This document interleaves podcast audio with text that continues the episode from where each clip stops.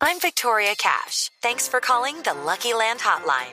If you feel like you do the same thing every day, press 1.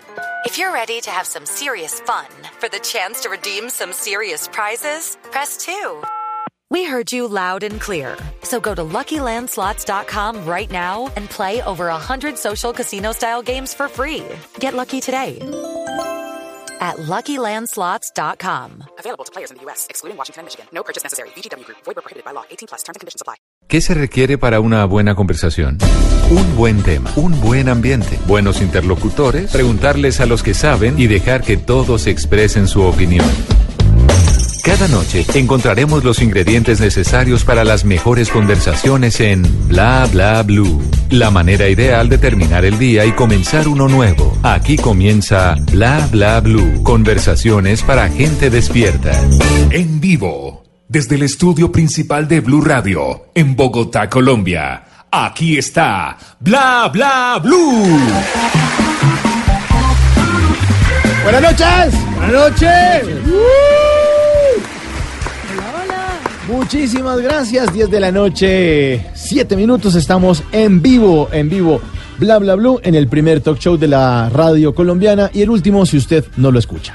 No, no, no, no, no pasa. No Eso, pasa. eso no está pasando. Eso- Todas hoy- las familias conectadísimas. Conecté, la gente se abraza en las calles, dicen, ¿cómo así? ¿Ya va a empezar? Sí, aquí ya empezamos. Hoy cumplimos dos mesecitos eh, de este programa, arrancó el eh, 14 de noviembre y esperamos que sean dos siglos enteros con ustedes. Ah, bueno. Bueno, bueno. O sea, después de mañana se pasa el periodo de prueba. Sí, sí, sí, mañana, Ah, sí. bueno. Si mañana seguimos, estamos al aire, es fue, que, fue que seguimos, fue que seguimos.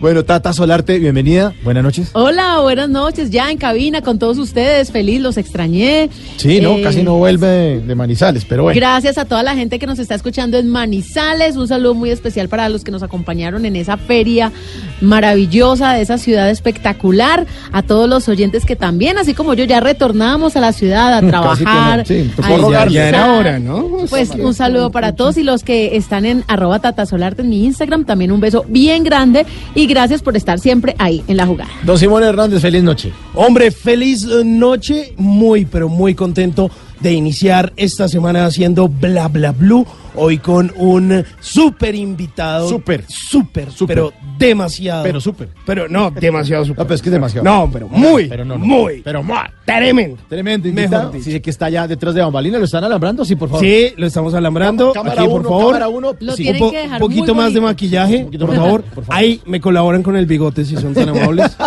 Sí, gracias. El, el sombrerito también. Sí, sí, sí. Eso sí, señor. No, ese no, el cremita, el cremita. Ese, ese, ese, ese queda bonito. Bueno, estaremos en la primera hora con nuestro invitado, que ya lo vamos a presentar. En la segunda hora vamos a estar hablando de una iniciativa en el mundo que se llama Yanuheiri. Yanuheiri, que es como enero peludo. Vamos a analizar por qué las mujeres quieren dejarse los pelos por todas partes, ¿no? Unas, no. Eso le iba a decir. Sí, unas. que Está repartidito. Reparti- Sí, el pelo está repartidito, sí, exactamente. Eh, pero hay unas que se quieren dejar eh, los pelitos y otros que no. Así que tendremos a una eh, invitada después de las 11 de la noche que nos va a hablar de, pues ella va a defender y va a decir, no, no, un momentico, las mujeres tenemos derecho. ¿Ustedes cómo así que nos van a hacer depilar? Eh, eh, ella a- a- hace parte de un grupo que se llama Viejas Verdes y va a estar con otro detractor que le pasó un cacharro, como dicen las mamás, con aquello de, vamos a salir con alguien y de pronto... Sí, sí, sí, sí. Pero Hoy hay de todo. Hoy hay de todo, hoy hay de todo. Y en la tercera Saludo para hora. doña Minora. eh, y en la tercera hora, este programa 100% de ustedes, porque en el 316-692-5274 van a poder comunicarse con nosotros y hablar de lo que quieran hasta la una de la mañana. Así que, bienvenidos, estamos todos listos. La producción es de Dayani Corredor, nuestro control master Andrés Bernal, mi nombre es Mauricio Quintero y ahora le damos la bienvenida al señor Juanes. Cosa, hermano. Esto es un vallenato. Ay. Se fue la y quedó la pena por tanta rumba para olvidarte. Ya no hay manera de consolarme si no me dejas enamorarte. Ya no hay manera de consolarme si no me dejas enamorarte. Y ese besito que me diste en la boca ay, me trae la mente loca. Porque tu corazón es libre y viajero. Si yo por vos. Si yo te quiero con el alma, si yo te quiero hasta los huesos, mi corazón no es solo tuyo, pero por hoy yo te lo presto. Si yo te quiero con el alma.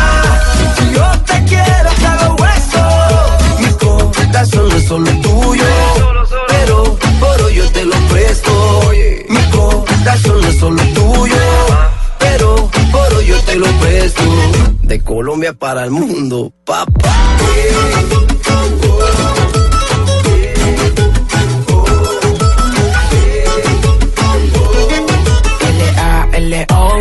Te saco un rato. Raro, caro y no barato. Por ti rescato un gato. Vomito flow en un plato. Tú tienes algo Kardashian Y yo tengo algo de mulato. Y tengo de superhéroe Lo que guane de vallenato Ahí, nada más Que quieren las mujeres Ahí, nada más Un movimiento plebe. Ahí, nada más Y tomen pa' que lleve. Tengo de superhéroe Lo que guane de vallenato Ahí, nada más Que quieren las mujeres Ahí, nada más Un movimiento plebe. Ahí, nada más Y tomen pa' que lleve Si yo te quiero con el alma, si yo te quiero hasta los huesos, mi corazón es solo tuyo, pero por hoy yo te lo presto. Si yo te quiero con el alma, si yo te quiero hasta los huesos, mi corazón es solo tuyo, pero por hoy yo te lo presto. Mi corazón es solo tuyo.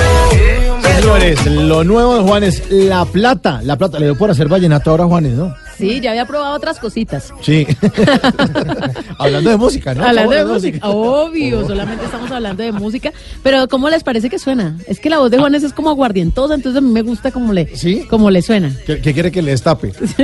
Aguardientoski. señor. Oiga, no, mire, a, a Juanes le han dado durísimo, durísimo por esta canción. Salieron varios comentarios, eh, de hecho, en redes sociales, varios no, muchísimos. Eh, hubo un par de mm, columnas, podríamos decir, dedicadas en algunos medios independientes de el país, eh, dándole con odio a Juanes, diciendo que quería hacer Pero- algo muy parecido a lo de Silvestre Dangón. Silvestre Dangón salió en su Twitter a defender a Pero Juanes como, hey, me lo respetan, compadre, que compadre Juanes está haciendo su trabajo. Eh, y pues Juanes, eh, pues hombre, viene, viene tratando de, de cambiar su, su estilo, porque antes era como muy pop, pero él siempre le ha metido como, como una guasquita y por ahí le metió como sonidos urbanos. sí, sí, el tema del uno se lo imagina con todo siempre. esto de la luz. Sí. No, y el video, el video de la canción es Chévere, chévere. chévere. Sí, Es porque bonito. es el tipo que se queda vaciado, literalmente vaciado, porque se gastó sus ahorritos o su platica con una novia que mm, mm, no fue para nada. ningún... Esa platica se Se perdió. perdió. Ahí está, al lado de Lalo Ebrat, un samario que le colabora en esta producción que se llama La Plata. Lo nuevo de Juanes, nosotros lo ponemos y ustedes deciden si les gusta o no. ¿cierto? Sí, a mí me ahora. gusta, a Sí. mí me gusta. Sí, suena Me rico, chévere. suena diferente. El oyente decide si le gusta lo nuevo de Juanes. pero por hoy yo te lo presto. Si yo te quiero con el alma, si yo te quiero hasta los huesos, mi corazón no es solo tuyo, pero por hoy yo te lo presto.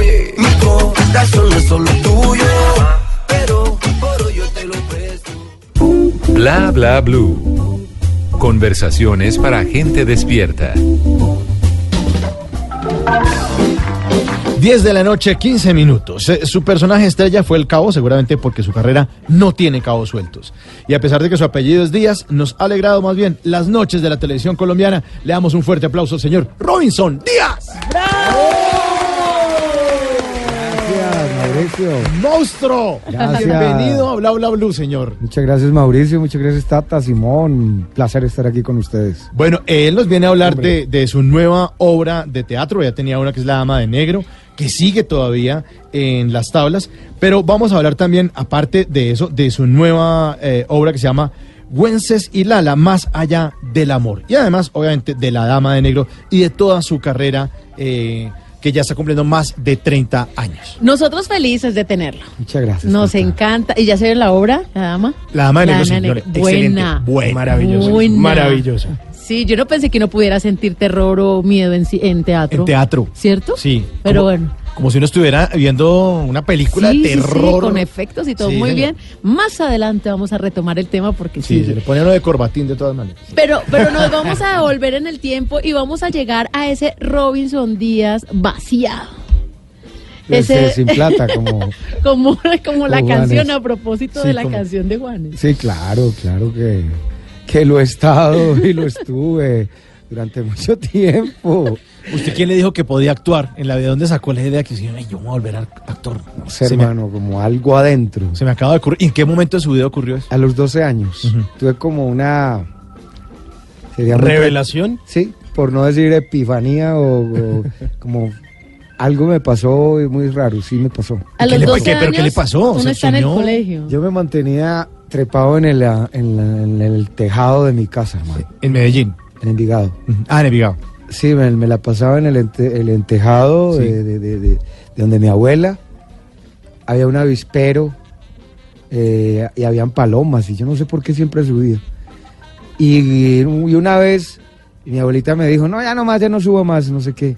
Entonces me fui para mi casa, para mi casa de mi mamá y me volví, me trepé en la escalera y me senté allá en el entejado, hermano. Y yo me, yo me acuerdo que me quedé ahí mirando unas palomas que habían en el otro, en el, en la casa enseguida, y yo no sé, hermano, un momento u otro me, me acosté en el entejado, estaba haciendo un solecito muy rico y de pronto me quedé dormido, hermano.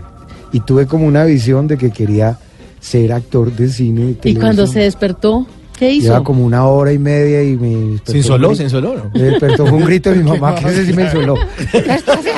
Robin, otra vez, toca el bobo, ¿qué? No, mi mamá muy querida me dijo, Robin, otra vez haya trepado. Pero usted está como un loco, ¿o qué? Y yo, echando aquí pispiris, mi mamá, echando aquí globos. Y, y- y fue como, me bajé y me bajé muy contento, muy entusiasmado porque, porque dije yo, yo sí, quiero, me gusta mucho, me gusta mucho el teatro, me gusta mucho. De hecho, cuando la primera vez mi mamá y mi tía Elena fueron las que me llevaron a Cine Colombia, que quedaba en todo, llegando una cuadra antes del parque, y me llevaron a una película que llamaba Los Cañones de Navarone, no me olvida. Y yo me acuerdo que yo salí, hermano, corriendo hasta la pantalla ¿A buscar a los actores? a tocar, Ah. porque yo dije que, que- ¿dónde están esas personas? Sí, claro, claro, claro. Pues todo el mundo era cagado la risa porque era un niño. decía, inocencia. pero ¿dónde están? ¿Qué se hicieron? Cada rato y se iban para otro lado y aparecían cañones y yo no podía creer, pero ¿qué se hicieron? Y me pasó eso durante mucho tiempo de mi infancia. Y, y lo mismo, o sea, a mí me pasó lo del televisor, que, que la primera vez que llegó el televisor a mi casa, el Sharp de cuatro paticas, eh, fue sensacional porque con mis hermanos nos quedábamos viendo, pero ¿de dónde salen? Y, y había unas rendijas y nos mirábamos y mirábamos los tubos, pero así, o sea, mirábamos y eso tenía unos tubos así como, como amarillos. Los tubos de, o sea, el televisor de tubos. Catódicos. Sí, catódicos. Y hermano nos miraba y miramos y mi hermana me decía, pero ¿dónde están? ¿Dónde está Kung Fu? ¿Dónde está ese señor que hace Kung Fu? ¿Dónde está Pacheco? ¿Dónde están estos manes? Yo le decía a mi hermana, están ahí, están escondidos, están ahí, son pequeñitos. Ellos, ellos aparecen, solamente que nos tenemos que, yo creo que les da pena que, que nos vean. Pero así era, mi- mi- fue durante mucho tiempo mi infancia, entonces... Mm, y mi mamá nos ayudaba, nos ayudaba mucho. Ya, silencio pues, no los vayan a despertar. y ellos tienen que descansar. Vamos a apagar la televisión porque ellos también tienen que dormir y nosotros así, a lavarse los dientes. Entonces pues no iba. Y pensé mucho tiempo, hermano. Que eso sí yo- ocurría. Claro, porque yo, yo soy, o sea, a mí me gusta la fantasía. Y siempre y soy, y, y obro de muy buena fe. Yo todavía, hermano, hasta muy entrada mi, mi, mi, mi edad, creí que el niño Jesús era, de verdad llegaba al 24. Hasta que una vez, pues vi a mi papá, cometió un error y, y lo vi. Porque a nosotros nos llegaba el niño Jesús, el regalo debajo de la almohada. Entonces era maravilloso, man. Era maravilloso. Y poder convivir con ese tipo de cosas eh, son, son mágicas porque uno, pues, no pierde la inocencia. Y durante mucho tiempo me, me quise ser actor por eso también, porque hace parte como de mi, de, de mi manera de ver el mundo también, de, Y eso estimula la creatividad, estimularle eso a los niños, ese tema de la fantasía, de las hadas, de los cuentos. Más adelante también se ve reflejado en que son personas que les gusta escribir, leer y que a mí son me gusta creativas. mucho, por ejemplo, con mi hijo le leía mucho y a mí me leían también, entonces leer cuentos, una buena película y meterse, meterse en el rollo. Y es muy desafortunado cuando uno encuentra que, que, que, pues que Alicia, o sea, no, no hay, en el país de las maravillas, o sea, yo quiero ser el conejo que no tiene tiempo para nada, hermano. ¿Me entiendes? Que este- todo el tiempo está buscando, ¿qué estoy haciendo aquí si debo estar allá? O sea, me dice, pero este tipo no, no tiene tiempo para nada. Entonces, todo, esa, todo, todo fue así como durante mucho tiempo, con la música, con la literatura. Y yo creo que el ambiente de mi casa me hizo que yo, pues, pensara y soñara siempre que quería ser otro que no fuera yo. ¿Y cómo empezó a acercarse después de, eh, de ese sueño de una hora y media? Usted se bajó del techo y dijo, mamá, yo quiero meterme al televisor eh, como allá. eh, O empezó en el ¿o colegio por la edad que tenía, de pronto las obras. de- Bueno, ya después em, ya uno va perdiendo como esa inocencia y, y fue en el colegio, en, la- en el colegio. Primero en la escuela, en la República de Dinamarca, llamaba, que todavía está. Em, En Envigado. esa está en, en Medellín, Esa está en Medellín. por el lado de, de Castilla, Ujú. Al frente de la terminal de transporte, Sí. ahí está. Y mm, me, llam- me dijo la profesora, usted, usted le gusta, usted va a ser en la obra que vamos a hacer en la Isla de la Bandera, usted va a ser eh, de, De bandera. de, Condo- que de Colón. Ah, ok. Y yo, Colón. Ay, y, y me pusieron a hacer de Colón, me pusieron una niña divina al lado, Ah, no, pues esa es la inspiración. Divina. La reina Isabel. así como Tata, divina, es la reina. Y entonces llegaron los indios, hermano, y e- ese día fue el lanzamiento, pues, y, y nos tuvimos, y no como dos ensayitos, dos reuniones, pues, Ajá. ensayo, que era eso. Y dos reuniones, y tiene ahí, yo me, pues, me aprendí la letrica ahí. Cuando abrieron el telón, hermano, eso era un gentío, y a mí se me fue, ¡fum! me, fue- me borró todo, hermano. Entonces llegaron unos niños disfrazados de indios.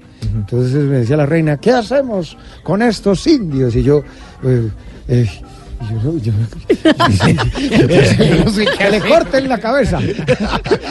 y después que, ¿y qué hacemos conmigo, su majestad? Y que, que le corten la cabeza. Y, y la gente era juá, juá, juá, me tuvieron que jalar de por aquí del cuello y decir, no venga porque usted va a matar a todos. Eso era de lo único que se acordaba. Fue mi, mi, ¿cómo se dice? Mi, mi Debut. Mi Y debut en la despedida. comedia. ya después en el colegio, pues estuve en el INEN del poblado y había un profesor ahí, un muchacho que hacía teatro muy simpático, un muchacho Javier, que dijo, ¿quiénes levanten la mano? ¿Quiénes quieren hacer una obra de teatro? Y yo no sé por qué levanté la mano. Te lo juro, Mauricio, Tata, si no, no sé por qué. Fue como, como alguien, alguien- me vio- instinto. Sí, hermano, yo dije, yo, yo no sabía, hermano, no sabía, yo levanté el dedo y, y ahí empecé con una obra de, afortunadamente, de Carlos José Reyes. Hicimos una vaina que llamaba La Piedra de la Felicidad, una obra preciosa que, que, que la hicimos ahí con un montón de, de pelados y tuvimos giras interdepartamentales. Ah, buenísimo. intercolegiado. Y de ahí ya me metí a otro grupo y, y ahí después yo dije, no, me voy a profesionalizar. Me quedó gustando y me vine a estudiar a la Escuela Nacional de Arte Dramático. Y hoy es uno de los actores más importantes de Colombia. Estamos con Robinson Díaz hoy en Bla Bla Blue. Sí, señora. 10 y 24. Bueno, más adelante, eh, Tata tiene aquí una cajita.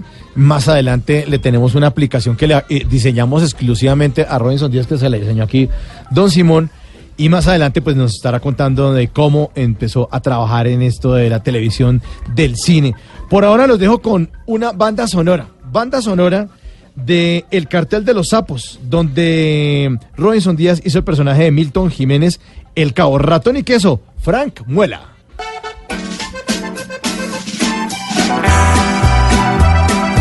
Mamá siempre me decía, ratón y queso, amigos son. No te confíes de nadie, el más amigo te da traición. 20 litros de acetona, los microondas y un garrafón.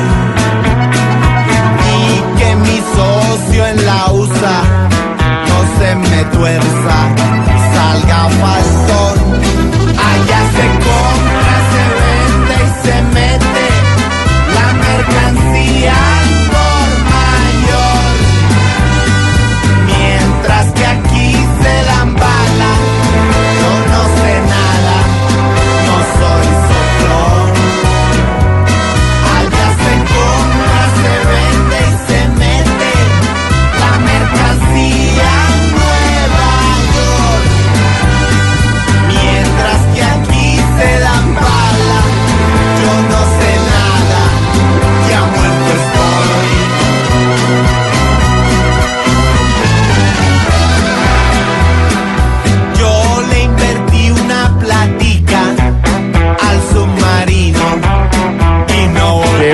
Canción.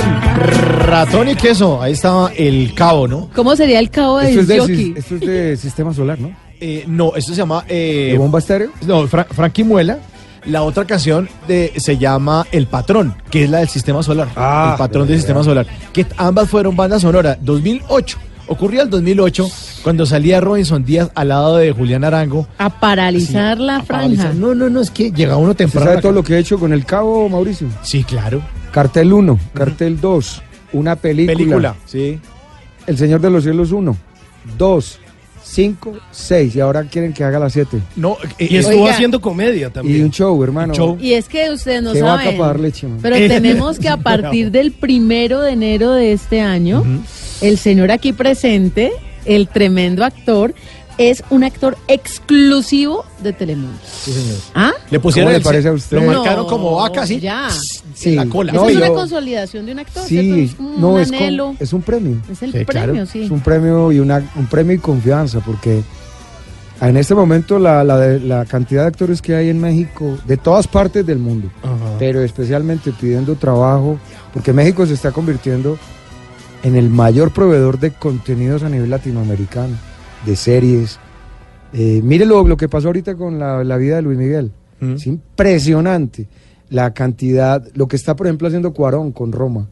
Mm. Entonces, es, es muy interesante porque está contando Exaltando. hista- Mm. historias nuestras en castellano, en español, historias sencillas. Y eso, eso para Y lo los de Coco también. ¿qué tal?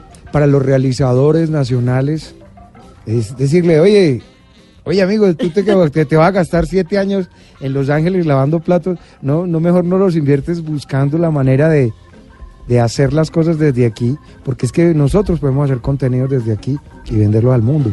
Eh, Eso pasa en la música, Tata, usted lo sabe. Sí, sí, sí, también. Claro, pero, pero mire que yo me meto ahí la cucharada y siento que también el boom de lo que se vive en México es el resultado obviamente de mucho trabajo, de un proceso de demasiados años, pero además de la consolidación de que Guillermo del Toro, Cuarón y Alejandro González Iñárritu hayan llegado tan alto, ¿no? ¿Qué tal, eso qué tal el director de fotografía, Luis, Lu, el Chivo? Emanuel Lubeski. ¿Qué tal ese con tres Oscars? Me dice, ¿qué es esto? ¿Qué es esto? Pero también no se, va Es- tan, no se va tan lejos, Simón. Y también es el resultado del trabajo de años de Robinson Díaz. Ah, sin duda. Porque es que no va a llegar a, a- a que le ofrezca, o sea, él no estaba pasando por ahí ni le salió en el baloto. No, señor. No, señor. No, eh, No, venga, eso, se- ganó y se ganó a pulso, pero además el mercado de México es muy exigente. punto de sudar. Aquí no fue de camiseta, aquí no fue que se puso la camiseta del equipo, gan- no, sudándola. No, ni que, ni que fue allá como a como a complacer a algún productor o a hacer- alguna co- cosa de esas que, que- que de muchas veces le toca hacer a los artistas. No, aquí fue, hermano, como un pase, como me llamaron a- como a James, venga y juega aquí en el Borussia o en el, ¿me entiende? Qué bueno, de verdad. Y eso es muy, eh, muy, muy interesante porque creo que le abre caminos también. Porque, bueno, tenemos este señor, pero ¿quién más hay? Y ahí aquí en Colombia, te lo Sí. digo, hay muy buenos actores. Hay que hablar, por ejemplo, de Fran Ramírez, de, de Julio Medina, que fueron casi... Hay una actriz, hermano, hay una actriz y me encontré, para que lo sepa el, el- el oyente, una actriz en 1940 de Bogotá, que estuvo en la época dorada, que, que trabajó con, con Pedro Infante, que no me acuerdo en este momento, se me olvidó el nombre, tenemos que buscarla ya para que la gente que nos está oyendo sepa que una actriz bellísima además, bellísima, que, que triunfó en el cine, en el cine mexicano, en la época de oro. Y otro actor que se acaba de morir, Fernando ¿Sofía Álvarez? Sí, señor. Sí, señor. Y Fernando Luján, también un primerísimo actor en México de, de ascendencia colombiana. Le digo, hermano, triunfar en México es muy duro. Porque el codo que hay allá Claro, es muy sí. fuerte. Claro, allá la primera vez, la primera semana que yo estaba grabando el, El Señor de los Cielos, se me acercó un extra. Yo me senté a comer y el tipo se sentó al frente y me dijo, ¿qué onda, carnal? Y yo, ¿qué onda? Ahí te estás comiendo mi comida, ¿no, cabrón? Uy, Y yo, wow. Y le dije, vea, compadre, a mí me llamaron aquí. Yo no me le estoy comiendo la comida a nadie. Me llamaron, me contrataron. No te vine a quitar el puesto. Si estoy aquí, es por alguna carajada. O sea que te va a hacer tragar tus palabras. Y efectivamente, terminamos la temporada 1 y en la fiesta se me, se me acercó, ya borracho él, con los ojos llorosos y me pidió perdón. Pues claro, como. Porque le dije, te voy a mostrar con calidad, te voy a hacer... Porque la lengua es el azote del culo, te la voy a meter por allá. Y así fue. Así fue. Bueno, aquí está Robinson Díaz en Bla Bla Bla. Qué buena historia, qué buena invitado.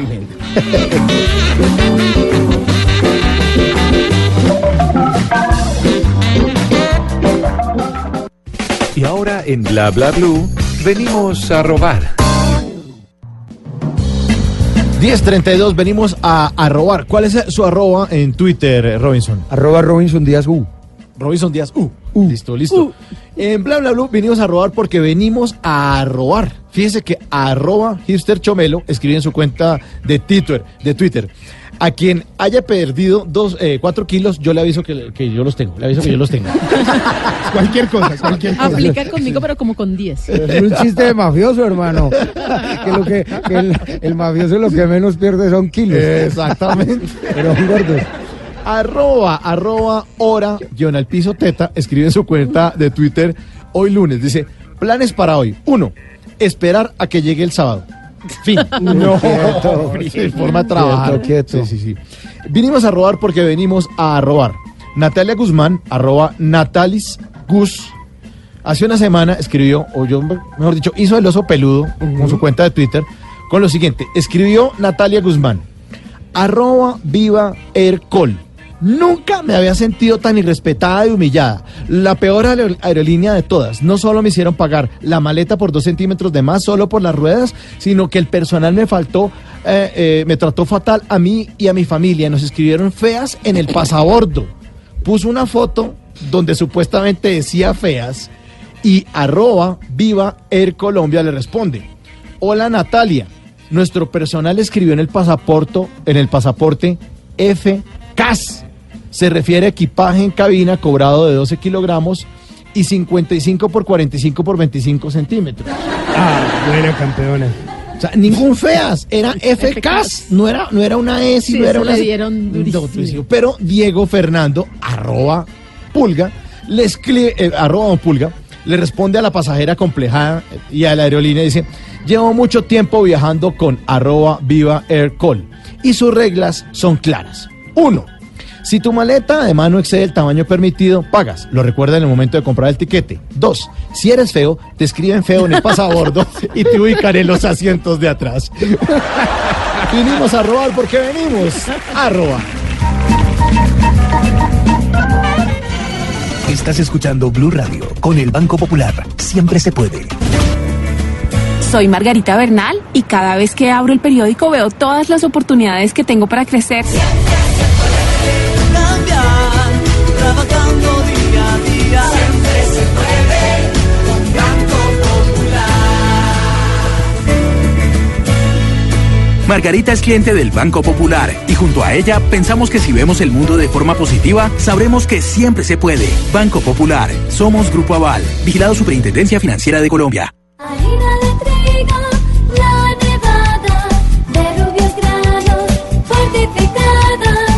De vitamina, creada con trigo, de alta proteína. Alimento fortificado con vitaminas B1, B2, hierro, niacina y ácido fólico. Desde hace 40 años entregamos para Colombia la harina con los mejores estándares de calidad y rendimiento inigualables. Harina de trigo, la nevada. Trabajamos pensando en usted. Nunca te irás a la cama sin aprender algo nuevo. Bla bla blue.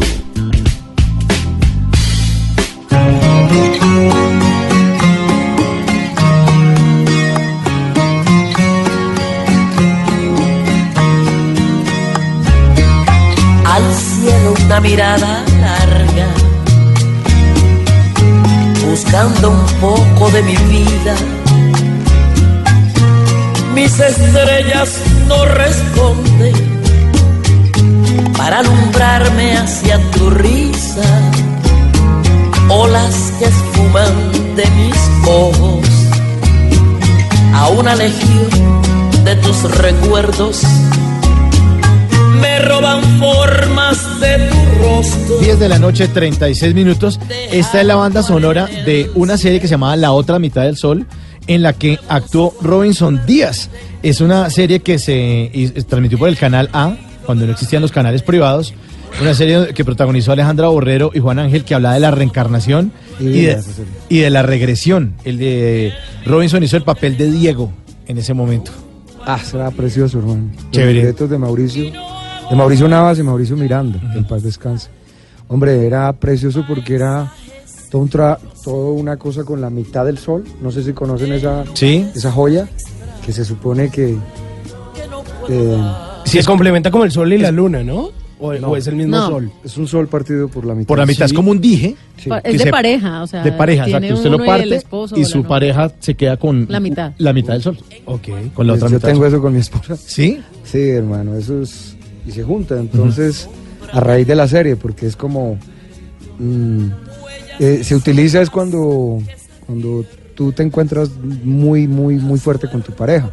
Y era la historia de Alejandra, que, que- de, de la personaje de Alejandra que eh, te- había tenido vidas pasadas con, con el personaje de, de Juan Ángel. Entonces iban al Bogotazo, a, la- a- a escenas en la independencia. Diana Robledo se llamaba el personaje de, de, de Alejandra Borrero y el de Juan Ángel se llamaba Felipe Salinas. Sí. Felipe Era Salinas. un niño pupi bogotano. sí, bogotano, muy play. sí, muy play.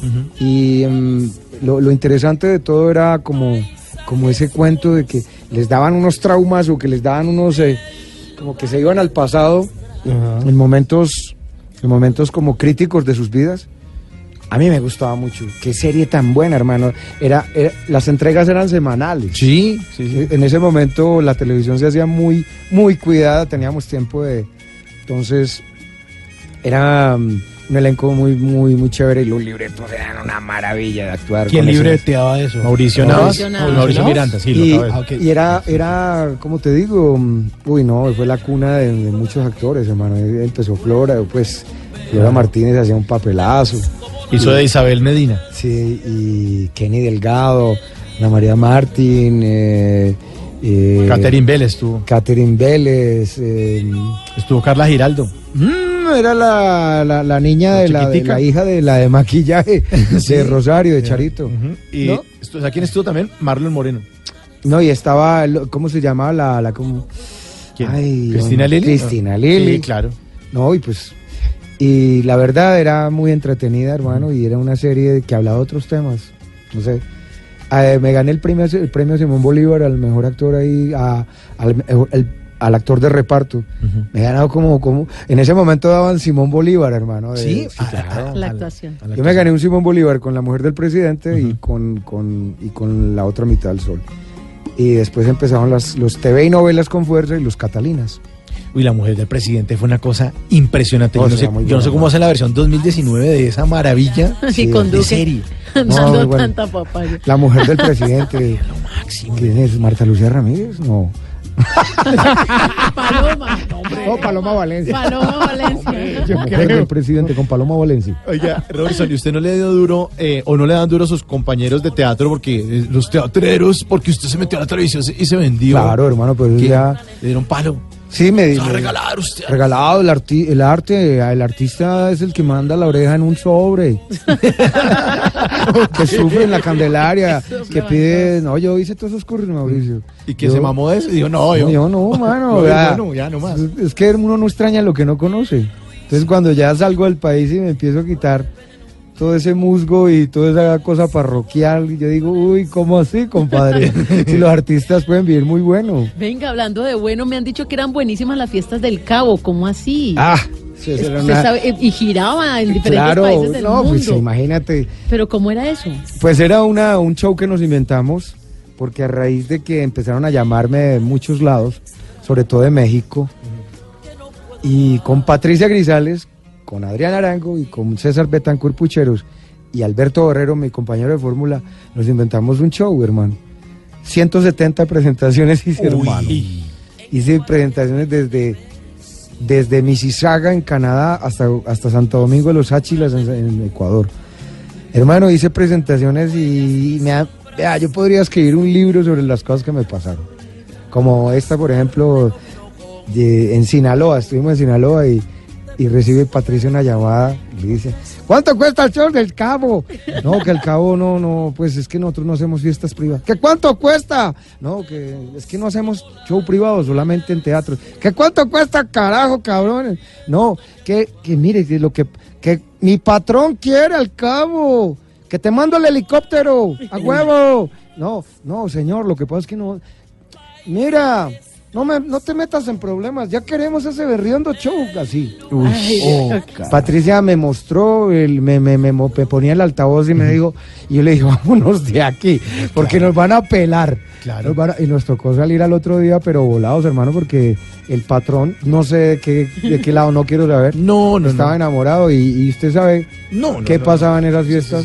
Además, repítame el show. Vuelva a empezar yo no, pero Otra ya, vez, ya, hermano, ya. pues yo le he contado. Sí. el- Pero sí. el, el cabo era disjockey, el cabo era bailarín, que hacía Era un show donde el personaje es un show muy fuerte, porque el personaje mío habla de lo humano, lo divino y cuenta las cosas como son. Como son, Ay, sí. yo quiero ir. Sin tanta estética. Ay, A la Ay, próxima me invita. Ay, haga, haga cabo, haga cabo. No, Ah, no, como no. el cabo, no, no, como el no. cabo. No, es No, no, no. Un show bien bacano. ahí. Mire, eh, ahora que estamos tirando caja, eh, Tata Solarte lo va a poner a tirar caja. Hágale, papá. De una. Mire, tiene esa caja ahí encima de la mesa Listo. con una cantidad de... de, de... Yo pensé que era un perfume, loco. Huele rico, ¿no? Es que esta cajita es de mujer. Ay, Bueno, Huele rico. hay unos A papeles ver. dentro de la caja que Robinson va a sacar y los va a leer. A ver qué dice el primer papel. Meta la mano. Robinson. ¿Al Mete la primero mano. o el que El quiera, el que quiera. Hágale, tan, el tan, que tan. salga. Listo, el que sale. Y dice, ¿ahí qué dice Robinson? ¿Qué dice el papel? curso de restaurancillo, ¿Qué dice? 80-20. Bueno, yo les voy a poner en contexto esto del curso. Resulta que Don Robinson aquí, cuando apenas empezó con todo el tema de la actuación y a ganar su platica, él empezó a darse la vida de actor, de ir de restaurante en restaurante. y cogía pues. el 20% de lo que ganaba para ahorrar y el 80% Ah, para sí. gastar en restaurante. Ah, Pero después Ah, hizo sí. el curso. ¿Y qué pasó? Después de mucho... Me volví rico. De mucho gastar. no, pues es que uno, usted sabe, cuando uno ha sido tan, eh, como tan arrastradito un poco, y cuando gana, se gana un billetico, pues entonces uno dice, pues sacámosle la rumba y al restaurante, ¿no? Sí, claro. Cuando ya me di cuenta, me di cuenta que la estaba embarrando, hermano, de que, de que no, de que era al revés. Que era al revés, de que había que... Ahorrar un poquito, de que- ¿no? Sí, porque usted sabe, esta profesión es bien inestable. Mm. Y si, y, y ustedes lo saben, este montón de casos que uno ve actores, artistas que llegan a los 70, 80, en situaciones muy, muy tristes, entonces yo dije, no, yo no quiero hacer eso, entonces invertí el porcentaje. Y eso me ayudó mucho mi mujer. Y pues hoy en día puedo decir que, que cocina. que cocino, que, que hago la siesta, que puedo, que puedo estar, que, que- que mi hijo tiene universidad, que mis padres están bien, mis hermanos están bien, porque eh, es muy, eh, lo aprendí muy rápido también. Eso no me demoré mucho en el curso, porque es que aquí el restaurantismo eh, es muy fuerte. Se gana, se gana un montón de dinero y entonces Así mismo se va. así mismo se va. y Ya no, a- a no se gastar da a- ni cuenta. A dos manos empiezan a gastar. no, no, no, Así las como el pelotas, Tata, hermano, sí. hay que tocar, Hay que tocar ahorrar. invertir. Bueno, sigamos tirando caja. Meta la mano de nuevo en la caja a ver qué otro papelillo encuentro ahí. que es pulgada aquí. A ¿Qué, ver. qué dice ahí, Tata? ¿Qué es lo que dice en el papel? Eh, a propósito de la canción que, que está, que está sonando, que va a empezar a sonar, ¿qué es lo más chistoso de ser vaciado? ¿Esta canción la han oído? A ver, ¿cuál- El arruinado. El arruinado. Ah, hermano. Si hubiera de eso. huevos le fritaba uno, pero ¿cómo hago si no hay manteca? Si hubiera quesito le daba un en pedazo, en Navidad Si Nosotros seguimos de Navidad. si hubiera limón le hacía limonada, Pues mi papá se caga la risa con esta canción y nos reímos mucho. Pues eso me, me, me liga mucho a mi tierra, ¿no? Y qué es lo que más... La- lo más chistoso de ser vaciado. Ah, la primera vez que invité a mi mujer, Ajá. eh, le dije, ¿quieres almorzar conmigo? y no tenía un peso, man. ¿Y tenía qué? como... Y entonces me dice, sí. ¿Y a dónde me vas a llevar? Y entonces me dijo, pues a Crepes. Y entonces Crepes, la que quedaba, yo no sé todavía queda, En el, ¿En el Centro Internacional? Ahí está en la esquina todavía. Sí, todavía. Bueno, ese, ese fue el primero, ¿no? y, dijo- y, pues ella me dijo, yo quisiera ir como a comer una ensaladita y, yo- y un crepes. Y yo, hermano, bien montañero, bien pendejo. Y yo, crepes, ¿qué es eso? Bueno, pues fuimos, hermano. Cuando ella empezó a pedir, yo empecé a mirar la carta Ay. y a hacer fuerza y eso era como, eso valía como 15 mil pesos de esa época, ¿no? Eh, 10 mil pesos, yo tenía como 9, y nueve. Ay. yo estaba, pero hermano, mire, hermano, eh, ay. y me fui O sea, para el baño, me fui para el baño, para la casa. claro, me fui para el baño y, y a hacer cuentas. Me fui con la carta y a hacer cuentas. en el- decir, "Puta". y cuando ya volví a entrar, ya, bueno, sí, comamos eso. Eh, y la cuenta fueron como 9.800 y tenía 10.000. Me quedé con 200 pesos. Entonces, muy triste, pues, pues va a ser vaciar la cagada. Sigamos tirando Pobre caja. pero honrado. Pobre pero honrado, pero Último- caballero. Último papelito. Ella salió feliz. A ver, papelito en la caja. ¿Qué es lo que dice? ¿Qué es lo que dice Tata? A ver. ¿Qué tiene para decir de Picho y Pucho? Ah, no sé. ¿Sabe ¿qué quién es? Picho y No, Pucho? No sé qué es eso. No, Ah, no, no, usted no, sí no sabe. conozco. No sé, no me consta. No, dejémoslo ahí. Dejémoslo ahí porque están, están matando mucho el líder social. Bueno, pero les, les pongo en contexto de pronto. Eh, el tema de la caricatura y todo el tema de la creatividad por medio del dibujo también es un, un don de nuestro invitado, Muchas de gracias. Robinson Díaz. Y entonces había una especie de publicaciones. Es como una aberración, ¿verdad? Todos tenemos nuestras vamos a hacer Sí, aberraciones, sí, Tata. Sí, sí, sí, total, total. Y entonces el, el, el, el que estaba ahí detrás de todo esto era Robinson, pero aparecía como Picho y Pucho. Picho mucho. Vea, pues. Banda sonora del cartel de los sapos. Sistema solar. El patrón. Ah, sí. Muy bueno.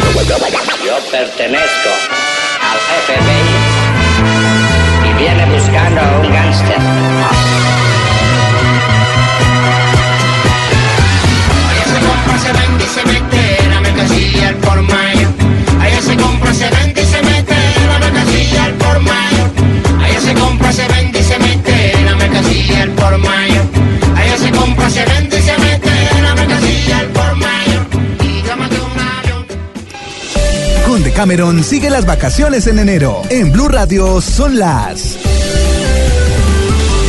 El cabo da la hora. Son las 10 y 51, es la hora de que te confeses. Con Decameron, sigue las vacaciones en enero con precios de temporada baja y te obsequiamos un tour gratis. Reserva ya 018-051-0765 y www.decameron.com. Aplican condiciones. Operado por Servincluidos Limitada. RNT 3961. Bla bla blue. Porque en la noche la única que no se cansa es la lengua. Antes de que se acabe el día, Hay que recordar que un día como hoy, pero del año 1973, Elvis Presley presentó el primer concierto de la historia transmitido vía satélite al mundo, el famoso Aloha from Hawaii. Elvis Presley, el rey, hizo historia en la televisión y el mundo del espectáculo con su especial Elvis Aloha from Hawaii vía satélite. El espectáculo, realizado en Honolulu International Center Arena el 14 de enero de 1973, fue transmitido en vivo a las 12.30 am hora Hawaii y con señal a través de satélite a Australia, Corea del Sur, Japón, Tailandia, Filipinas, Vietnam del Sur y otros países. Se, ve, se vio en diferido en 28 países europeos, salvo el Reino Unido, pues a pesar de la enorme popularidad de Elvis en Inglaterra e Irlanda, la BBC no quiso pagar la cuota de conexión a la emisión. En Estados Unidos no hubo emisión en directo, para no competir con el Super Bowl en su edición número 7. Y la emisión en diferido se pospuso para que no se pisara con la película de ese entonces Elvis on Tour. Cuando por fin se emitió Aloha from Hawaii en los Estados Unidos, una empresa dedicada a medir la audiencia de este país comprobó que se vio en el 51% de los hogares con televisión. La emisión fue la más vista en los hogares estadounidenses en esa década, incluso por encima de el paso del hombre a la luna. Antes de que se acabe el día, recuerde ser un poquito más noble, sí, especialmente en las redes sociales, y no se crea mucho por esos dos mil gatos que lo siguen en Instagram, que a Elvis en el Aloha from Hawaii lo vieron más de mil millones de personas en todo el mundo.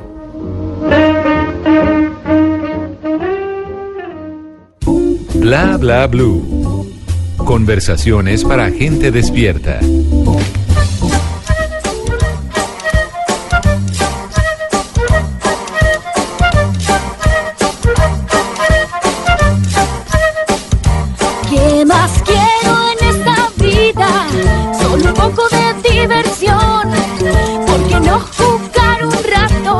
Los que quieren mi sucesión?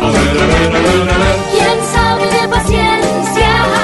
¿Quién sabe dialogar? 10 de la noche, 54 minutos. Sí, señores, pecados capitales del canal Caracol del 2002, donde Robinson Díaz hizo del mago Candú. El magazo. Magazo. Magazo.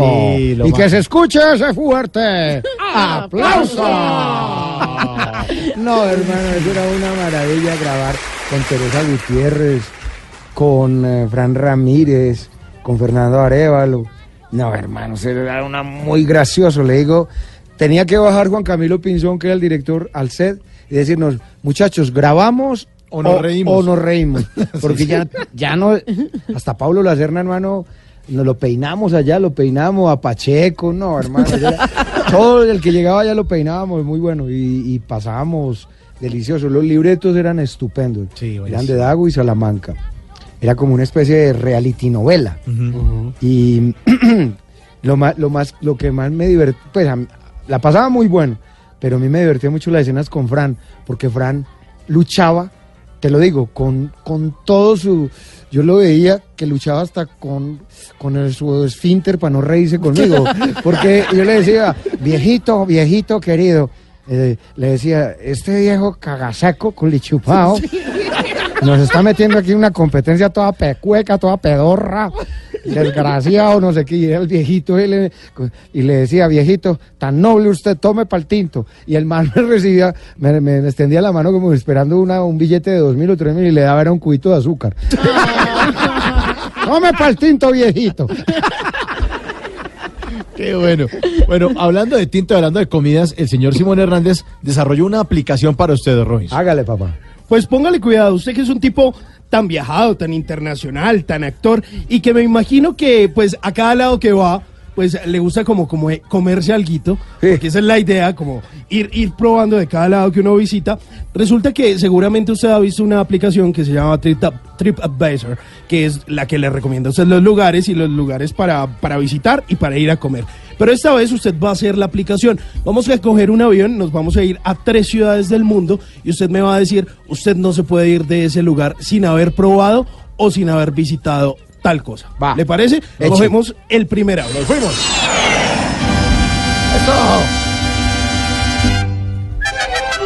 Y este país seguro que se lo conoce muy bien. Y entonces uno no se puede ir de México sin haber probado qué. Tacos en la calle, de suadero, con, em, con bastante salsa picante verde, o ir a comer eh, tacos al pastor con queso, llámese gringa, en la calle, en la, En la calle, calle, sí. en los tacos en la esquina, detrás de en la colonia Roma o en Insurgentes. Los recomiendo a 30 pesos con Coca-Cola fría. Te comes 5 o 6 con cilantro y bastante cebolla. ¡Ay, qué ¿Va a delicia! querer una orden de tacos? Una, va a querer una orden. Pásele, pásele, no le dé vergüenza comprar barato. Buenísimo, y cogemos otro avión ahí cerquitica.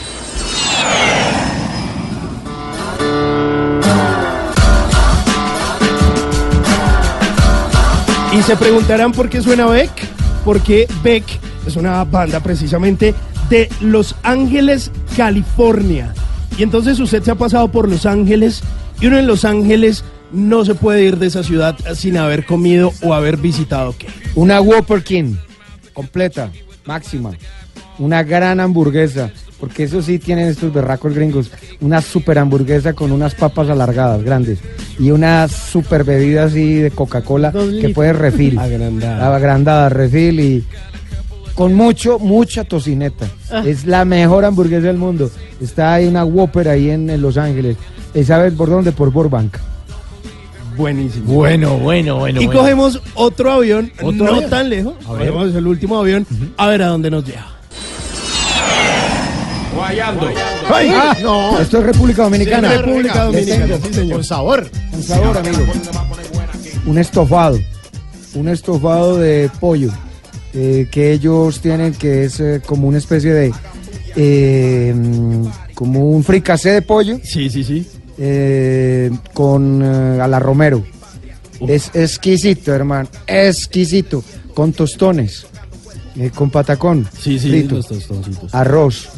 Habichuela. habi- eh, e- ese es gandul. Guandul. Sí, arroz con Eso, guandul. arroz con guandul, carne guisada, pero es el pollo, como le estoy diciendo, estofado a la fricasé. No, hermano, es del otro mundo porque lo dejan, lo dejan cocer durante muchas horas. Entonces va agarrando saborcito al laurel, al romero. Es exquisito, lo recomiendo. Detrás del Marriott, ahí hay un restaurante, detrás del Marriott. En República Dominicana. En República, en Santo Domingo, papá. Sí, señor. Bueno, ahí ya saben cuáles son las recomendaciones de Tripa Advisor de Robinson Díaz. Bueno, son las 10 de la noche, 59 minutos. Vienen voces y sonidos y seguimos. ¿Nos acompaña 10 minuticos más? Bueno, pero que sean 10 nomás. Bueno, Mauricio. señor, pero por reloj. Claro, con el mayor gusto. con el gran Robinson Díaz. Tal amanecer, oriente con mucha corriente, desorden forma de repente, aguardiente, presidente, lo que beben la gente, fallando el weekend gozando, totalmente sigan acabando. Bla bla blue. Conversaciones para gente despierta.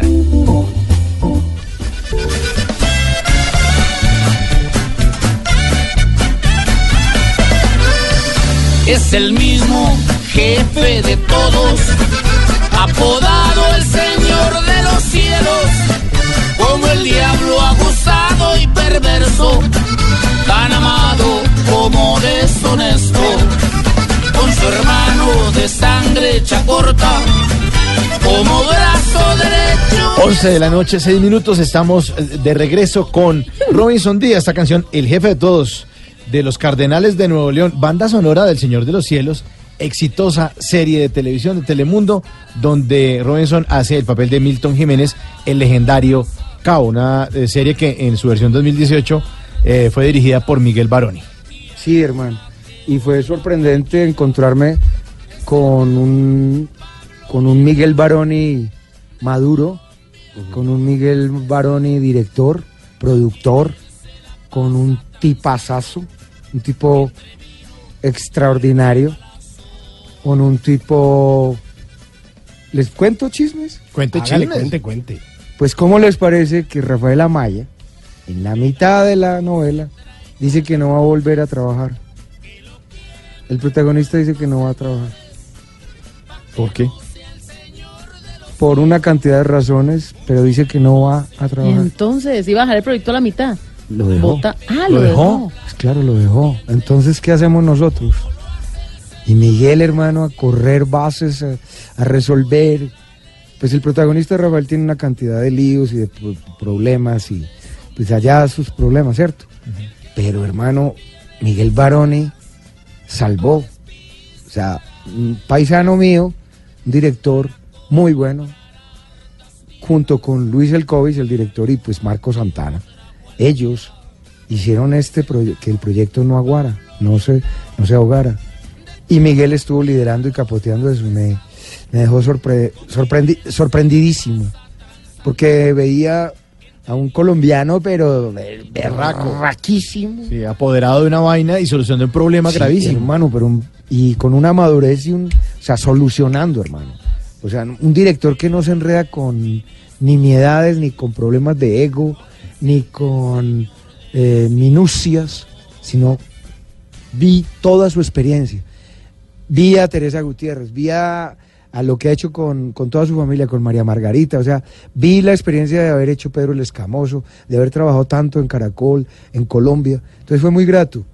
Y este proyecto, o este proyecto, no sé por qué le dimos proyecto, porque ya esa realización, eh, yo creo que tiene mucho colombiano, mucho poder colombiano. Nosotros gustamos mucho afuera, Mauricio, gustamos mucho. ¿Por qué? especial- Son muy cariñosos. eh. y las mujeres, las mujeres gustan más todavía, pero la- las mujeres de Colombia son definitivamente las más hermosas de este mundo. Yo creo que por la berraquera nuestros productos gustan porque, porque nos arriesgamos con los libretos, por la manera como contamos, porque salimos de... Que en paz descanse Pepe Sánchez, pero él fue el que uno de los que llevó la televisión al exterior. Antes la televisión eran, como dicen en México, los foros, foros, foros. Sea, todo metido en estudio. Nosotros le, le damos frescura a las historias. Pues eso que tú has mencionado, el cartel, junto con Senos, con la, la historia de Gustavo Bolívar, creo que son las historias que le abrieron el camino a todas las historias que hoy en día estamos viendo en esta, en esta, en- a este horario. Sí. En este momento, mira, yo creo que hoy va a salir al aire, en esta escena. Ahí estamos Sí. viendo el canal Caracol en este Creo que te lo aseguro que en este Sí. momento, creo que voy a salir yo. En este momento. Sí, sí, sí. Sí, porque usted eh, dio unas declaraciones eh, en, en esa locación donde está en este momento. Pero bueno, eh, hablemos ahora. Voy a matar a esta señora. motivos verá que ah, sí, ahí. a Pero verá, hermano, que enseguida viene el A ver. cabo Es que yo a, dar, entre más la oigo hablar. a dar lo que sabe hacer Las chumbo. ganas me dan de ala como un colador. ¿Qué hacemos? ¿La matas vos o la mato yo? Pues órale. Dispárenle, cabronas. Qué suficientes razones tienen, ¿no? También es colombiana, María, Marianela. Sí, claro. ¿Marianela? ¿Marianela González? Sí, Marianela. A. La sufriste mucho, Pereira. gata inmunda. Eran amantes. es- Uy, no la vayan ¿Tu hijo. Mónica? Tu hijo se salvó. de Apenas salga les avisamos. Sí, ahorita les avisamos a ver. Bueno, eh, Robinson, hablemos de, de, de su estreno. Hablemos ahora de Wences y Lala, Más allá del amor. Veo mucho teatro en, en México, hermano. México tiene en este momento, es potencia en eso, en el entretenimiento. Porque ellos han entendido que el entretenimiento, así como lo que estamos haciendo nosotros, es aporta mucho, mucho al PIB. Y el teatro allá es muy fuerte. Sí, Entonces me- veo mucho televi- veo mucho teatro allá. Y junto con la vi la Dama de Negro, me enamoré, la, la traje, la compré, la produje con la casa de y el año en el año 17 vi un Rafael Perrín, el director de la obra, la Dama de Negro me dijo, "Tienes que ver una obra que se llama Lala." Es yo creo que las mejores obras que he visto en mi vida. Yo en serio fui a verla y es una obra preciosa. Absolutamente preciosa, de una de una sencillez infinita. Son dos actores, un hombre y una mujer, que hablan de su vida después de haber quedado huérfanos por, por haber perdido los padres. Se van, son como dos náufragos que, que se abrazan y van viviendo la vida como dos, dos terneritos hasta que se convierten en, en viejitos, ya al final de sus vidas. Entonces es como una reflexión sobre las cosas sencillas, sobre el amor, sobre mm, el perdón, sobre mm, los hijos. Yo les propongo es que, por favor, si van a ver Güences y Lala, lleven pañuelo. Lleven Eso le iba a preguntar que había que llevar. Pañuelo entonces. Pañuelo. Para la dama de negro, llevar compañía y llevar pañal porque te mueres de susto. Pero para esta es, eh, es eh, realmente muy lindo, es de sorprendentemente sencilla y Emotivo. emotiva. Y es este miércoles estreno en Casa E. En Casa E. Y los vamos a presentar Güences y Lala los miércoles y los jueves y viernes y sábado la dama de negro. Por ahora en Bogotá. Sí, no, vamos hasta el 31 de marzo y ya tengo que estar el, el primero de abril ya en, ¿cómo se llama? Formado para Telemundo ya, porque ya me llaman, Vea, ya, ya apareció, ya ya apareció. ahí. El Señor de los Cielos en el canal Caracol, ahí está el cabo. Moniquita, No, Moniquita. ¿a dónde cree que iba? Así que tú eres el nuevo proveedor de los gringos, cabo. Para que vea, doña Moniquita, donde menos se piensa salta la liebre. ¿A usted qué pensó? Que yo me iba a desaparecer toda la vida después de tantos desaires y tantas cagadas que me ha hecho usted y casillas. ¿Me vas a cobrar que te entregara con Aurelio? Eh, muchachos, como ya veo que ustedes tienen como mu- muchas Qué cositas que peligro, hablar. qué pues peligro ese sí- cabo. Oiga, cabo, pero ahí está. eh, eh, unos, unos oyentes en Twitter lo están saludando, cabo. Salúdelos usted también ahí. Vea, Para despedirnos ya. Para despedirnos pues, o para despedirlos pues, Sí. Julián Escobar, Mm. Oliver Cárdenas, H. Buendía, Miche, Michael Rivas, Wilson Hernández y Harley HD. Pilas pues, le llegó la hora muchachos. No, son oyentes. ah, son oyentes, ah, listo. Oh pues, no se duerman, no se duerman petardos.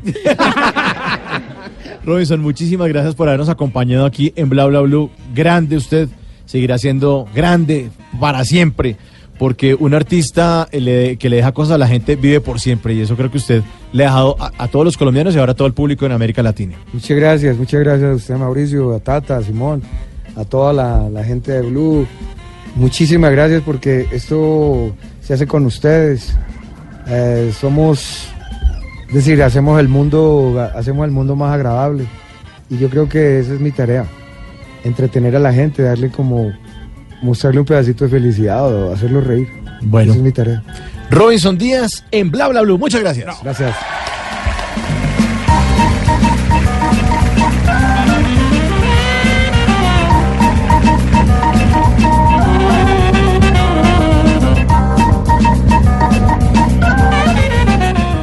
El mundo está en tu mano. Escúchalo. Noticias de Colombia y el mundo a partir de este momento. Léelo, entiéndelo, pero también opina. Con respecto a la pregunta del día. Comenta. Yo pienso que ese código. Critica. Y sí, pienso que. Felicita. Vean que el pueblo lo está En el fanpage de Blue Radio en Facebook tienes el mundo y un espacio para que compartas lo que sientes. Búscanos como Blue Radio en Facebook. Tú tienes mucho que decirle al mundo, porque en Blue Radio respetamos las diferencias. Blue Radio, la nueva alternativa. Bla bla blue. Conversaciones para gente despierta.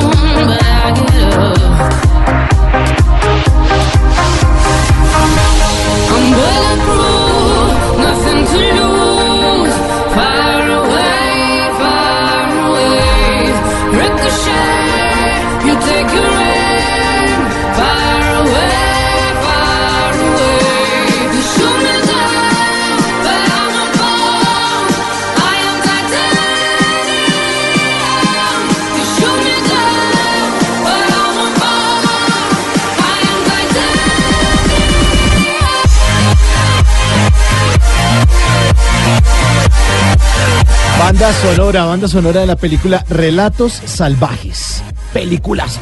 Peliculaza que además estuvo nominada a los Oscar, una de esas películas argentinas que seguramente creíamos que se iba a llevar el galardón eh, para completar lo que ya había hecho El secreto de sus ojos, pero fue precisamente una película que narraba o contaba varias historias y la historia final pues eh, tenía que ver con un matrimonio eh, que se estaba celebrando y se descubrió por ahí una infidelidad.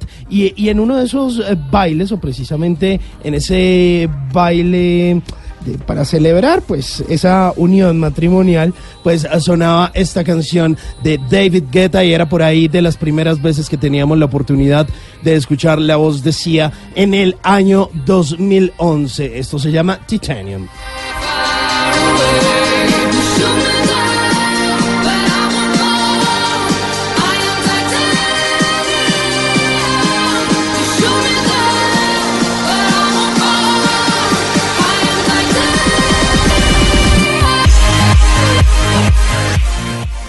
Y ahora, en Bla Bla Blue, hablando en serio.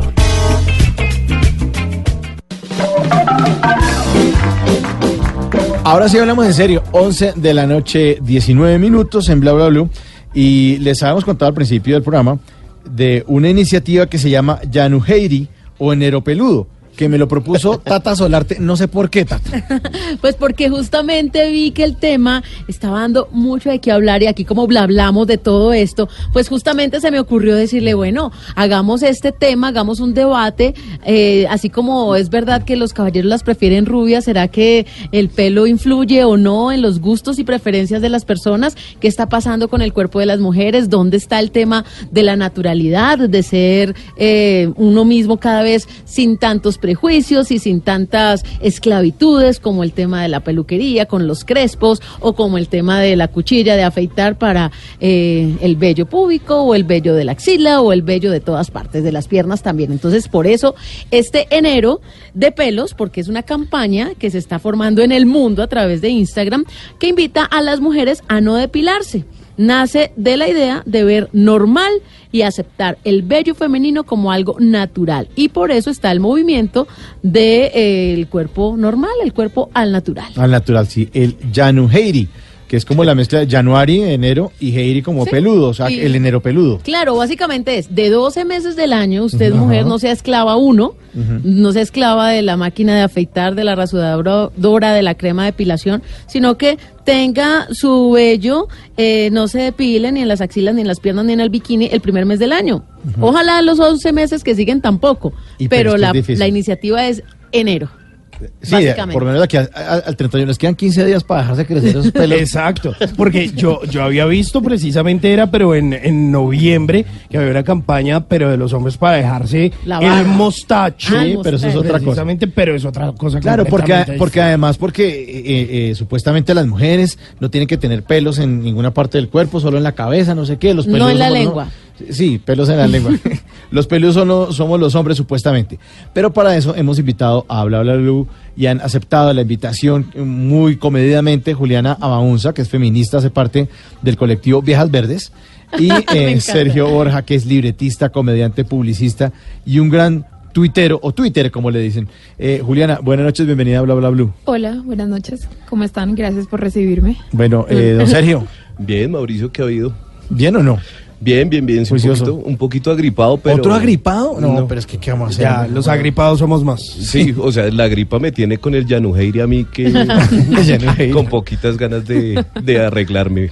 Bueno, eh, hablemos, hablemos del tema, eh, Juliana, eh, porque los cánones de belleza han determinado desde hace unos años para acá que las mujeres no deben tener pelos en las piernas. Yo recuerdo, imagínense como por allá, eso es como los años 40, las mujeres todavía se dejaban los pelitos en las piernas. Pues Sí. Sí, sí, esto no es una moda que venga de hace siglos, sino es No es tan más natural. el, es más el tiempo que las mujeres duraron dejándose los pelos que el tiempo que llevan quitándoselos o llevamos quitándonoslos. Entonces sí es una cosa bastante antinatural, pero como todo uno cree que lo normal por alguna razón es que las mujeres no tengamos pelos, porque la feminidad y porque la publicidad dice que uno no tiene que tener pelos y porque te venden cuchillas rosadas y te venden banditas de cera y la depilación con láser. Entonces, en algún momento nos lavaron el cerebro y pensamos que lo normal es que los hombres sean peludos y que las mujeres no tengamos pelo en ningún lado, excepto en la cabeza. En la cabeza y en las cejas. Y en las cejas. Sí. Importante las cejas ahora. Entonces, eh, pues esta moda del Janu Heiri, me enteré cuando ustedes me invitaron a esto, no sabía que estaba pasando, Y- pero me parece y- lo máximo. Y entró en la moda, apenas le invitamos, usted No, pues y dijo, ya. sí, realmente yo estoy en la moda de como por temporadas. Yo antes era súper radical, como me quitaba todos los pelos de verdad de todas partes, eh, tenía que quedar como una foca, básicamente. Pero eh, luego me fui a estudiar a otro país y pues ya no tenía plata para pagarme depilación con cera cada mes, porque era o comer o depilarme con cera. Entonces ahí dije, "Mm, más bien voy a empezar a Me cuestionar, depilo. voy a empezar a cuestionar los estándares de belleza patriarcales Claro. en lugar de buscar la plata. Y ahí me di cuenta que realmente a nadie le importa. Eso es algo muy, o sea, fue una revelación. Yo dije, no, la gente en la calle me va a mirar, me van a rechazar porque tengo pelos. A nadie le importa. Aparte nadie, o sea, Pero usted salía con falda, en ese otro país estaban en verano, usted salía así eso fue en, como- en invierno que dejé de depilarme. Ah, pues ahí sí y este- pues sí, era súper fácil. Y luego, luego la, la vaina es que yo tengo una ventaja y es que a mí no me, nunca me salieron pelos en los brazos ni en las piernas, pero en las, o sea, donde tengo pelo, tengo mucho pelo. O sea, mi cabeza es una mata de pelo y mis axilas también. Eso les iba O sea, a no, decir, no no es una axila bella de, de comercial. Eso le iba a decir, en el cuerpo de las mujeres no necesariamente, por ejemplo, yo tengo mucho pelo en la cabeza y eso no significa que sea peluda en todo el cuerpo. Exacto. No Pero es- mis axilas sí, sí tenía que afeitarme o depilarme con cera seguido y luego cuando dije voy a dejar de hacerlo, pues no me importó y nunca fue, o sea, nunca tomé la decisión de bueno, voy a publicarlo, voy a poner una foto en Instagram, que todo bien si lo quieren hacer. Yo no lo hice, pero cuando empecé a contarle a mis amigas como, ay, oigan, llevo, no sé, dos meses sin depilarme. Dos ¿Qué? meses. ¿Qué? Juliana, ¿qué? Y yo, si quieren ver fotos. Y ellos, ¿qué? Les mandaba fotos y ellos, o sea, casi se desmayan. Eso fue una discusión en el chat, que yo porque estaba haciendo eso. Pero Juliana, en esos dos meses que llevabas nada, nada, ¿tenías pareja o no? Sí. Porque es que yo conozco muchos casos en donde si está comprometida, se depila. Y si no está comprometida, no se depila. ¿Y cómo le explicó usted a su pareja o su pareja empezó a ver ahí como No, que la pues, piernita peluda? tengo pereza de depilarme. Es que depilarse es una un proceso muy harto. Entonces, si uno se depila con cera, duele. Sí. Entonces, llega un momento en el que uno dice, ¿por qué me estoy sometiendo a este dolor? Es una tortura. para ahí. tener para no tener pelos unos días nomás porque luego tengo que someterme otra vez y si es con cuchilla es una mamera porque empieza a picar ustedes que se afeitan y Sí. que supongo que se han pasado una cuchilla por otro lado de su cuerpo en algún momento pica entonces yo dije ay no me da mucha pereza no quiero más Además que yo, yo entiendo esa postura porque creo que de las cosas más hartas y que demandan tiempo es afeitarse. Mm. Y, y- y yo puedo decir que yo me dejé la barba no por moda, como Sino ahora todo el mundo tiene barba, Sino por pereza. sino por realmente pereza de estarme afeitando siempre. Entonces como que realmente como lo, lo justo y necesario y desde hace muchos años está así porque le quita a uno demasiado tiempo estarse cuidando los pelos. Bueno, ¿y Sergio qué opina? Pues yo sí prefiero como pues sin tanto pelo, pues la pareja. Pues yo, yo también, pues no me depilo, pero sí me echo una pasadita ahí. Pues, Dicen que- Pues dicen- porque eso también como que ayuda a que se le vea un poquito el tamaño. Pues, pues, no, no porque Es sea muy grande, sino para ayudar a que se vea más grande, pues porque el mío no es que sea muy grande, pero pues si está peludo, pues no se ve, pues No, se ve como se escondido destaca. entre el matorral. Es que además yo creo que el, el- la cuestión es como también como de confianza. O sea, pero uno sí como que de entrada a entrada, si uno está saliendo con una vieja y las primeras tiraditas y la vaina, pues uno sí, pref- pues yo, en mi caso personal, sí preferiría depilada. Pero si ya la relación va para largo, pues ya, pues los dos Pues- con el matorral para adelante. Pues. ¿Cómo? Pancho Villa. ¿Pero a usted le ha pasado algo específico con, con, con, con A mí ese una tema? vez sí me, pa- pues sí, una vez me pasó algo muy gracioso, pues no muy gracioso, pues que, que, que, sí, tuve un encuentro ahí con alguien. Cercano la del tercer- primera vez. Del tercer tipo. Y uy, pero es que fue fuerte, o sea, no era como pues matica así normal, pues dice, sino Bush. sí, ya ¿Sí? la vaina era como un afro. Sí, o sea, yo creo que si miraban desde un hacían un cenital, no sabía cuál era la cabeza. ¿Y usted qué hizo en ese momento? De... No, yo, yo paré, yo ¿Sí? no pude, sí, yo, y me inventé una excusa y todo, y yo Pero dije es- que, que no, que estaba mal, me inventé, sí, no, yo que no. le habían caído mal los camarones. Pe- Pero eso es muy común. Uy, no, y a Eso mí es una. muy común. No, y no solo en el ámbito se- sexual, por ejemplo, a mí una. Yo cuando chiquito teníamos una empleada del servicio, pues la que iba a hacernos el almuerzo, y ella nunca se quitaba los pelos de la axila. Y yo cuando, por ejemplo, estaba haciendo sancocho y esa vaina, o sea, con el sancocho acá puesto, ella pasaba así como para coger el arroz allá. yo miraba, yo miraba así, sí, goteaba así por el pelo hacia el Ay, sancocho. Sergio, hombre. Sergio. Pero pues yo, pero yo. Usted, sí. En su imaginación. Pero- No, no, no, Rosalba tenía los por ahí hay una foto del 97 de Rosalba. Sí, hasta el 97 duró con... Pues Porque ella yo, yo me acuerdo de eso de, la- de- una señora también que nos ayudaba en nuestra casa, pero eran las piernas.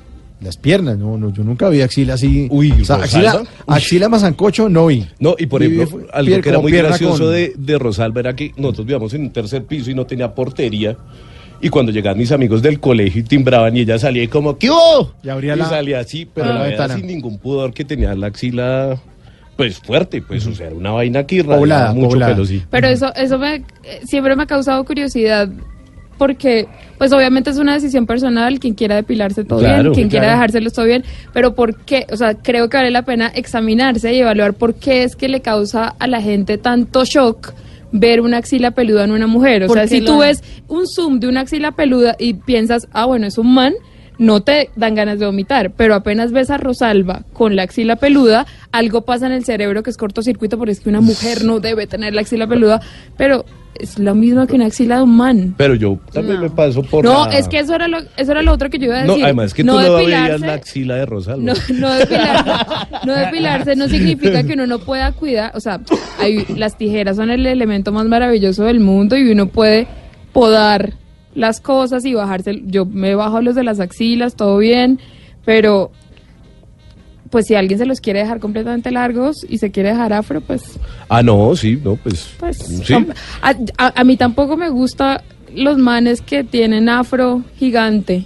En las axilas. Me, me- no. Abajo. eh, sí, no puedo. Y el No man de, el caso contrario, el man depilado como un Cristiano Me Ronaldo. parece lo máximo. ¿Sí? Me ¿Sí? pare- sí, es que no les digo que yo tengo como, como una, una vaina, es una cosa personal, no me gustan los pelos. Pero entonces luego fue que dije, hey, tengo que cambiar, tengo que ser una persona que acepta su cuerpo tal y como es. Pues la realidad es que hoy la gente se está quitando los pelos.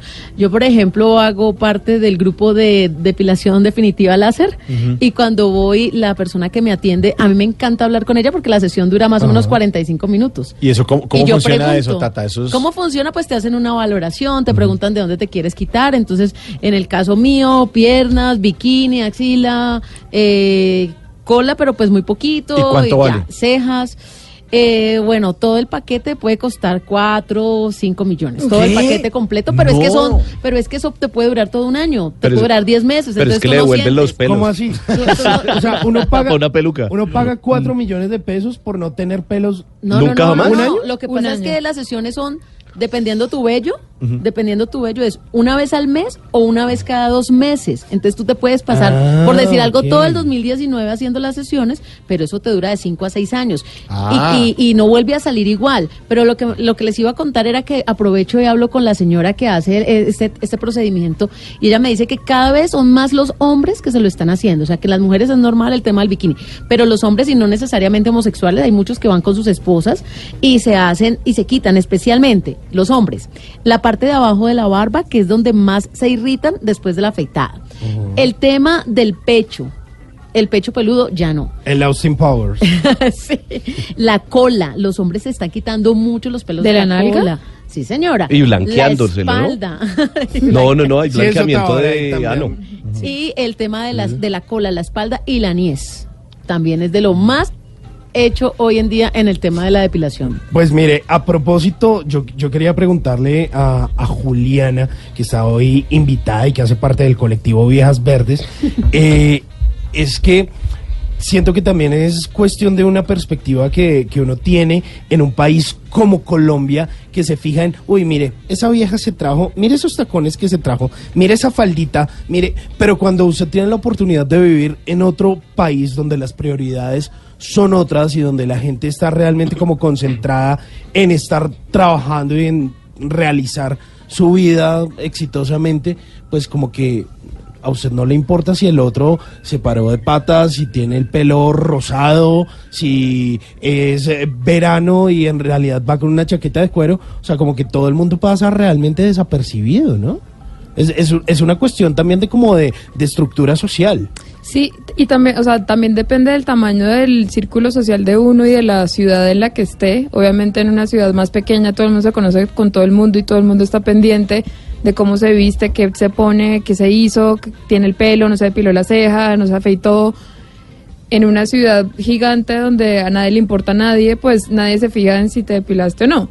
Y también es, creo que también eso coincidió con no solo con que era la ciudad, sino con que fue un momento de mi vida en el que yo dije, ya me van a dejar de importar cosas que antes me importaban mucho, que creo que coincide con cumplir 30 años y muchas mujeres pueden respaldarme en esto, que al cumplir 30 uno como que deja de preocuparse por vainas que antes lo atormentaban. Entonces yo, cuando cumplí 30, dije, ay, me voy a pilar cuando se me dé la gana. Cuando yo diga, esto va a ser, lo voy a hacer porque voy a estar, no sé, un mes en la playa o porque voy a darle un regalo a alguien. Pero, pues, de resto, nada. 11 de la noche, 34 minutos. Estamos hablando del enero peludo. ¿Cómo es que Ah, se ¿Qué? sí, señor. Yanu Hai- Yanu Heiri. Yanu- Yanuheiri parece como un nombre de una vieja de soledad. Yanuheiri. Yanuheiri. Yanuheiri. Yanuheiri, pon la canción ahí de Carlos Vive, 11.35.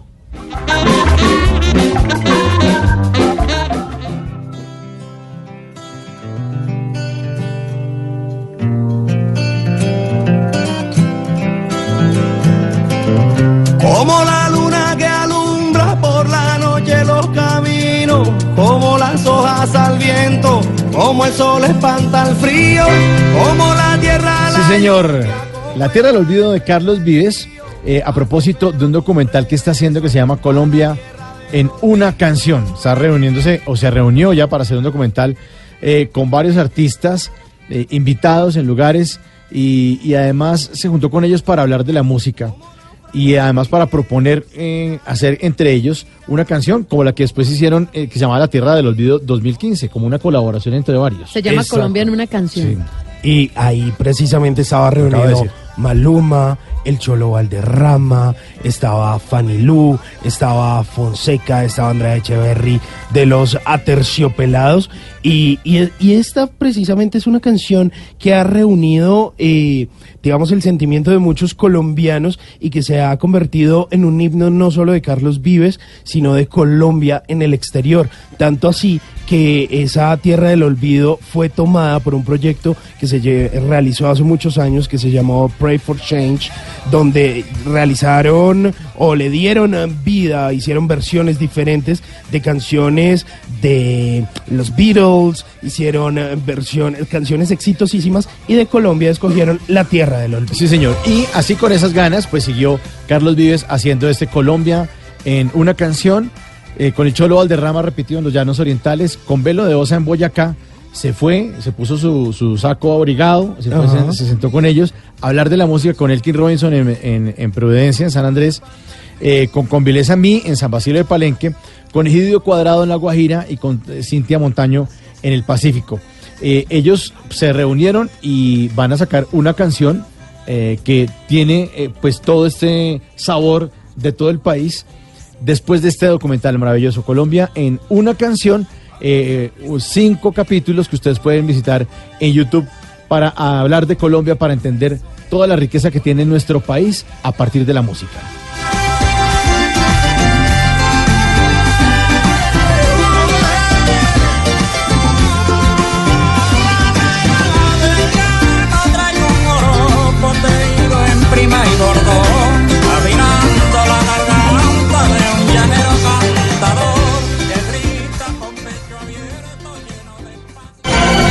Estás escuchando Blue Radio con el Banco Popular. Siempre se puede. Soy Sebastián Pardo y todos los días veo cómo con esfuerzo y dedicación mis ideas se convierten en grandes proyectos. Siempre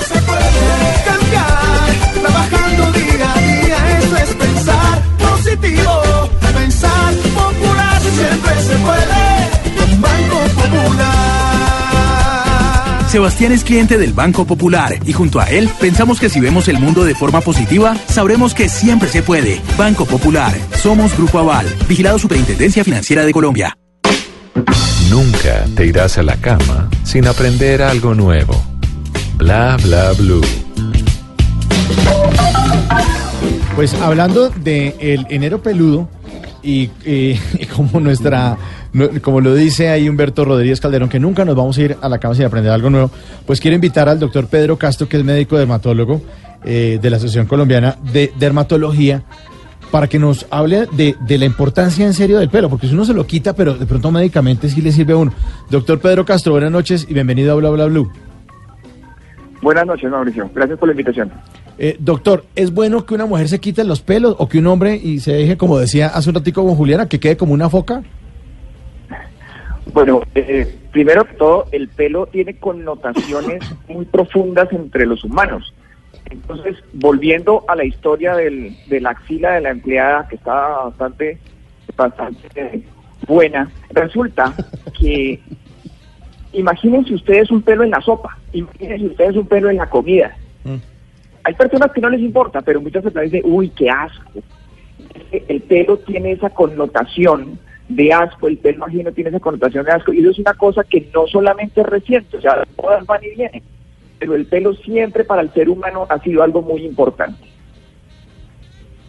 Sin duda, pero más allá de eso, eh, también hay una, más allá de una razón estética, también hay unas razones clínicas, ¿no? O biológicas. Porque- o, o biológicas, porque siempre a uno le dicen, bueno, una cosa es, por ejemplo, no, no se quite los de los brazos, que porque estéticamente seguramente no se ven bien, pero por ejemplo, va- vamos puntualmente a los pelos de la nariz. Esos que a veces crecen y esos se salen, o esos pelos que empiezan a salir con la edad en las orejas. ¿Qué sucede con esos pelos? ¿Hay que quitárselos? ¿Hay que dejarlos? ¿Esos salen por salud o qué?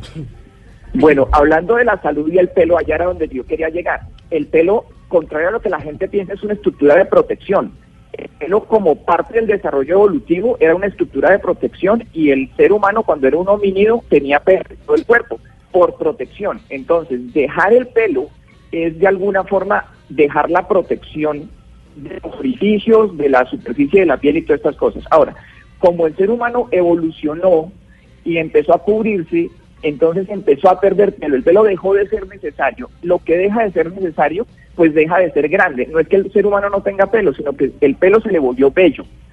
Entonces, las características sexuales de hombres y mujeres ponen el vello distribuido en diferentes sitios y de ahí se pegó la evolución humana para convertirlo esto en moda y entonces ahora estamos hablando de dejarse los pelos o quitarse los pelos, pero en última simplemente es cómo aparentemente queda bello debajo de eso.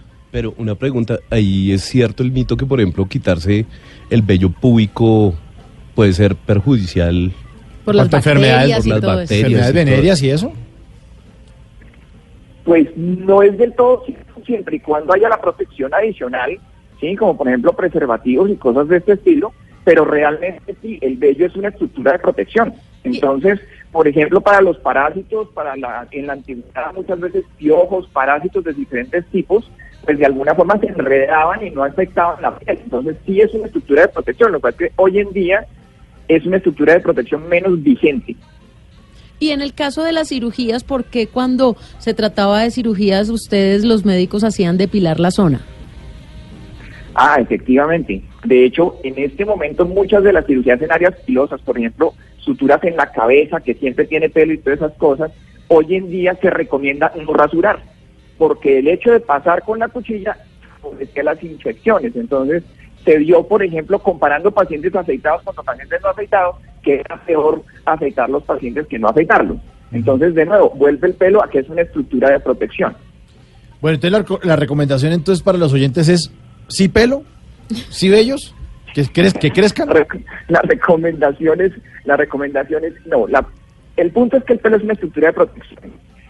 Hoy en día, con los avances que tenemos y con la exposición que tiene la piel humana al, al ambiente, hoy en día hemos llegado a un punto es pelo si usted quiere, pelo si usted no quiere, pelo si usted sí quiere expresar con eso, pelo si no se quiere expresar con eso. Podemos dejarnos el pelo en las áreas que queramos, podemos quitarnos el pelo de las áreas que queramos y efectivamente esto significa que vamos a tener diferentes procedimientos para hacerlo. Entonces, ¿para qué no una esclavitud? Las mujeres dicen que es una esclavitud y lo es. Entonces, pues el láser es una excelente alternativa. O dejarse la barba. Hoy en día estamos teniendo pacientes que llegan diciendo, doctor, necesito que me salga barba, que es que no me sale barba. si no me sale barba tampoco y no sabemos qué hacer. Entonces, oigan, hay hasta microimplantes de pelo en la barba. Todo esto para seguir los cánones y los estándares. Entonces, básicamente es, hoy en día, con los avances que tenemos, básicamente la idea es ser auténtico, no juzgar y tenga pelo donde quiera y quítese donde le- de donde le moleste. Bueno, doctor Pedro Castro, muchísimas gracias por gracias. atender la llamada de Bla Bla Blue. Es el doctor Pedro Castro, médico dermatólogo, miembro de la Asociación Colombiana de Dermatología. Ya saben, entonces, pelitos Donde quiera. Donde quieran. háganle. Pero dicen que el que limpia la casa es porque el que espera visita. Ah, bueno, bueno, bueno. 11.43.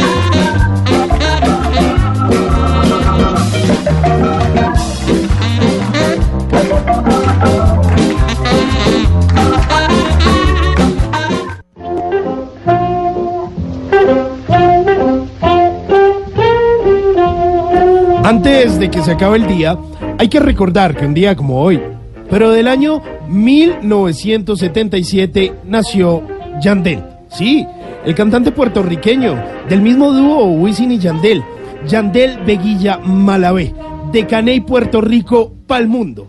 Como dice en alguna de sus canciones, Yandel, antes de tener la ilusión de ser artista, trabajaba de barbero en su pueblo, Cayey, tenía una barbería que se llamaba Yandel Barber Shop.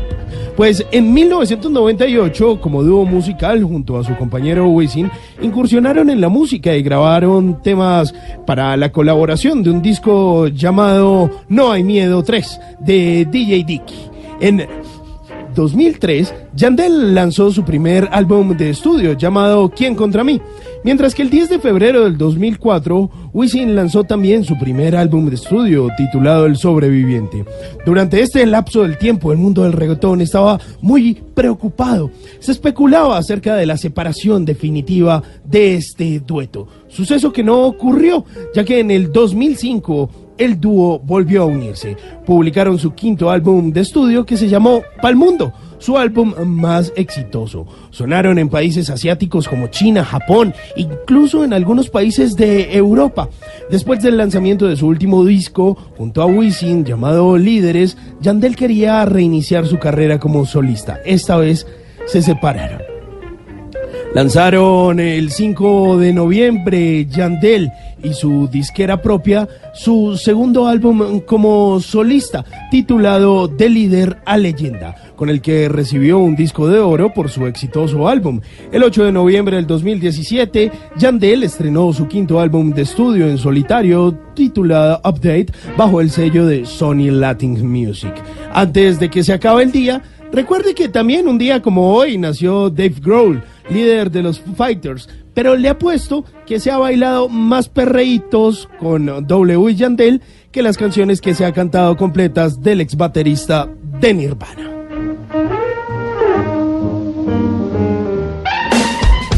Bla bla blue.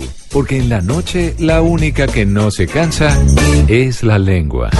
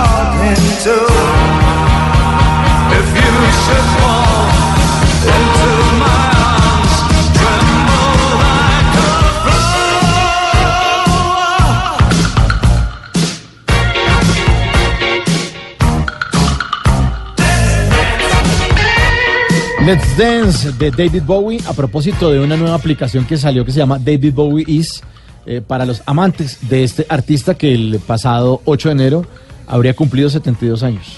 Sí, señor, hace muy poco estuvimos conmemorando esa fecha especial de este señor y ahí estamos escuchando Let's Dance que hace parte de su recorrido musical. Por allá en el año de 1983 lanzaba eh, su decimoquinto álbum de estudio, estaba como con una carrera eh, en ese momento pausada y saca Let's Dance y termina siendo todo un éxito y curiosamente este álbum eh, lo graban y lo terminan masterizando ahí en Manhattan, Nueva York, que es la ciudad donde él termina eh, muriendo eh, hace ya tres años, eh, justamente unos días antes de haber, anteriormente, hace unos días antes de morir, había estrenado su último álbum que fue Black Star. Bueno, eh, ahí les dejamos entonces el dato. La aplicación se llama David Bowie Is. Para los amantes de este cantante británico pueden conocer entonces más detalles de su vida, de la carrera por medio de la realidad aumentada de David Bowie.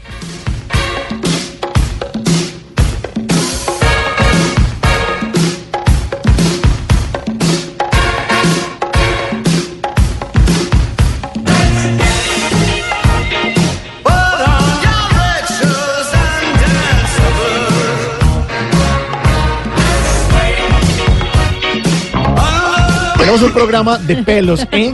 Estamos hablando de del pelos, güey. Yanu, eh, Yanu Heiri, se llama el enero peludo, un tema que propuso Tata porque es una iniciativa para que las mujeres no se depilen por lo menos de aquí al 31 de enero. Y hemos encontrado de todo, cosas agradables, cosas desagradables. Por ejemplo, les cuento que el año pasado, a eso de mayo más o menos, eh, había un video que fue bastante viral porque una señora llegó a la piscina y en plena piscina eh, se empezó a sacar, a sacar la cuchilla Sí. y empezó a Ajá. afeitarse en plena piscina y obviamente ¿no? mojaba la maquinita de afeitar con el agua de la piscina. Linda. Entonces hemos visto de todo. De todo. Hay personas que efectivamente no se depilan, llegan a la piscina y se dan cuenta que tienen los vellitos ahí, pero pues para eso están los baños.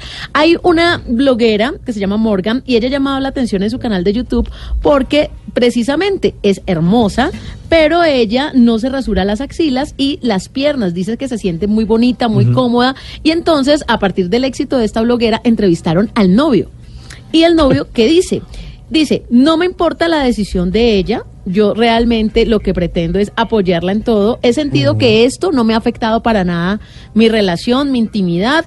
Y yo no espero que todas las mujeres hagan lo mismo que ella, simplemente que sientan que su cuerpo viene con vellitos y uno hasta los aprende a querer, dice el novio de la bloguera. No, no, y además que yo creo que después ya de cierto tiempo de confianza también es como, Sí. pues como que ya, pues huevón, usted tiene barriga, yo tengo pelos, pues huevón, Pero entonces eso es que- aceptar que de entrada no se ven bien. Porque si después sí, pero al comienzo no. No, es que pues, es que como todo al principio hay más musaraña y más cuento y ya después cuando hay confianza pues ya, pues yo creo que no hay más remedio que aceptarse como es, pues si se quiere uno con la otra persona. Hace, ¿No? al- hace algún tiempo también salió la hija de Michael Jackson en una entrevista ¿Peluda? y apareció peluda tanto en piernas como en axilas, Paris Jackson. ¿Sí? Ah, bueno, pero es que ya se puede dar de pronto esos lujos así de estrella. No, pero, pero no se acuerdan que una vez para unos premios Julia Roberts Sí. iba Ah, bueno. súper bonita todo el cuento Sí. y, es- y estiró, Estiró la mano así, y adiós, tenía un la- más bravo. Bueno, pero yo prefiero una axila peluda que un bozo peludo. De una mujer. Sí, claro. Se dando un besito ahí y peludito. Julia la Roberts. bigotuda. apareció. Sí, eh, Madonna, Julia También. Roberts, Ah, bueno. Miley Cyrus, Penélope Cruz y hasta Britney Spears dijeron todas que apoyaban la causa del enero peludo. ¿Sí? Sí, ya dijeron que sí. Pero por el lado de acá de Colombia, ¿Quién más se le pegó? resulta que eh, Esperanza Gómez, ¿Está bien? ¿la conocen? ¿Le suena? Ay, Ay, qué rico, Ay, sí. qué- Ay, qué rico. Pues resulta que Esperanza Gómez eh, sacó una publicación muy linda, muy sexy. Y resulta que en el bikini se le ve vellitos como a los lados, ¿vale? Y entonces ella pues pone la foto, de pronto sin... No se percató, pero como es Esperanza Gómez, eso le hacen zoom, resumen, Claro, la sí, gente la claro. detalla de principio a fin. Y entonces eh, le escribieron, oiga, se le olvidó cómo depilarse, ¿no? De una le pusieron. Y ella, mm, ¿sabe qué hizo? Bajó la publicación.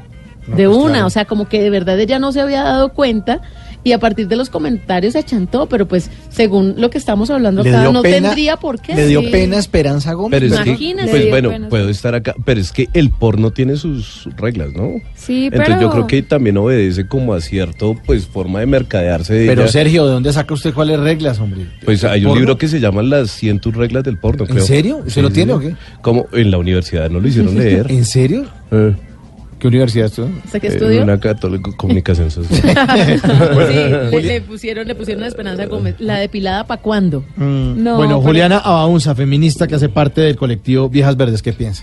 Yo lo que pienso es que, como en todo, eh, cada mujer debería decidir qué es lo que quiere hacer con su cuerpo y nadie debería criticar, pero también creo que hay que ser un poquito autocrítico y pues hay que aceptar que a veces a uno le gustan cosas y uno hace cosas que pues no son cosas feministas. Entonces de pronto, desde que uno acepte que eso, esa cosa que uno está haciendo tiene un origen que tal vez no sea muy feminista, pues algo está, algo, en algo avanzamos. Y es como, bueno, yo me quiero depilar, acepto que es porque la sociedad me lo impone y porque me siento juzgada cuando no me depilo y porque mi novio odia que no me depile. O sea, aceptar las razones por las que nos depilamos, para mí es avanzar un poco. Así quieran hacerlo. Claro, pero, pero además de eso tampoco hay que, como que tampoco hay que vivirlo publicando, ¿no? O sea, como que también en privado, porque estarle rindiendo Sí. tributo y, por uy, me, lo, me los pinto de fucsia. Pero es que Y las de- conversaciones ¿no? ya, incluso yo estaba en estos días escuchando una conversación de hombres y, y uno de ellos dijo, no, la vieja divina y todo, pero yo no pude. Entonces, y era Sí, eso, el tema del matorral que el tipo decía. Y, y entonces sí es un tema que los hombres todavía lo hablan con mucha No, precaución. Y, y pues sí, o sea, yo creo que, pues yo no sé, Juli, tú hasta qué punto compartes eso, pero cuando ya todo, cualquier causa que es como súper personal, pues como, bueno, desde tener pelos y todo, lo vuelven también como una especie como de una bomba y como toda mediática que es por el feminismo o es por la libertad o es un experimento, pues ya me gustan los pelos y ya sea hombre, sea mujer, o me gusta depilarme o no. Mm, yo no creo que sea tan personal la decisión. O, o sea, lo personal es político y así como decidir matarse con dietas y ser flaca es por razones que no son solo personales, sino porque la sociedad te lo está diciendo. Ujú. Yo, por ejemplo, probablemente nunca ponga una foto de zoom de mi axila, pero si alguien lo quiere hacer, sí realmente me parece que es un statement que están haciendo y precisamente las reacciones de la gente como viscerales a la foto hablan del hecho de que hay que entonces cada vez mostrar más, más axilas peludas en las publicidades y fo- digamos en Inglaterra hay una publicidad súper chévere y en Argentina también ya están hablando en los comerciales de, de cuchillas de afeitar, dice, empiezan con la frase si te quieres depilar, tal, sí, o sea, ya es una opción y muestran piernas peludas, a diferencia de los comerciales acá que te muestran cómo se depila una pierna completamente rasurada y pelada, entonces como Así como pasaba con los comerciales de toallas higiénicas que te muestran el líquido azul, porque es que rojo, Dios mío, le va a dar un infarto a la gente, pues tal vez lo que tenemos que hacer como sociedad es acostumbrarnos a ver pelos cuando sea y donde sea y no escandalizarnos. Si una vieja tiene una axila peluda, pues bueno, y si quiere poner, pintárselos de rosado y salir a la calle a marchar con la axila peluda, pues bien por ella. Sí, no, no, a lo, eh, me parece correcto, pues no correcto, sino pues válido. Pero a lo que voy es que también muchas veces como que ese es como en el tono que se maneja, que, que también a veces como que también creo que eso va en contra mismo de muchas cosas que el feminismo también quiere proponer y que es válido y que muchas veces también lo termina caricaturizando. Porque pues, usted habla del tono. O sea, sí, es el tono. Sí, como, como- que, miren, como El de- tonito, el tonito. Soy la Sí, peluda, como- mírenme, mírenme. Sí, como que, como que a veces la comunicación, esa forma en que se comunica, genera también como que la gente haga como "Ah", cuando a veces son cosas que son absolutamente, como tú Son lo válidas, expones, sí, por ejemplo, son- yo lo de una digo absolutamente válido y tú tienes la razón, pero muchas veces como cuando lo hacen como en otro tono es como, uy, es como, lo- artera, como, como los ecologistas que a veces se ponen. Sí, como, como los a- uribistas, como, los, Eso. como todo lo que empieza Todos como a volverse como sí.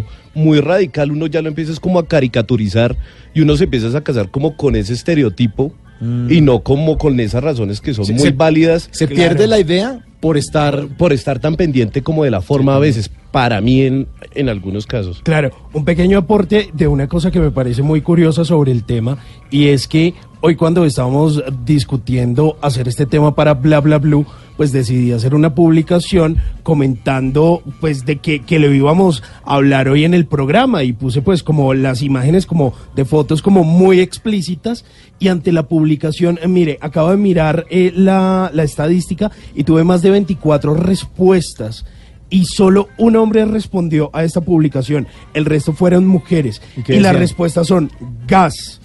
No, no, no, no y no. Esta eh, me dice, es muy respetable la posición del movimiento, pero jamás podría sumarme a él. Y no, definitivamente no. Otra mujer me dice, no, no y no. Las otras mandan caritas así como de, como de vómito, el, el emoji de vómito. Y dice, otra persona me dice, no, jamás, nunca lo haría. Otra persona dice, ah, gas. Pero es que si Cero. hacen esto, si hacen esto en Francia les va a parecer normal, porque nosotros culturalmente hemos estado creyendo que donde hay pelos no hay dicha. Entonces, donde ahora proponen pelos, ver pelos a toda No. hora, pues uno como que no está acostumbrado. Es- y, y las entiendo porque yo estaba en la misma posición, o sea, yo me vomitaba, o sea, mi asco hacia los pelos es tal que yo no puedo, no me gustaban los manes con pelo en el cuerpo porque era como, ¡Ugh! pelos, gas.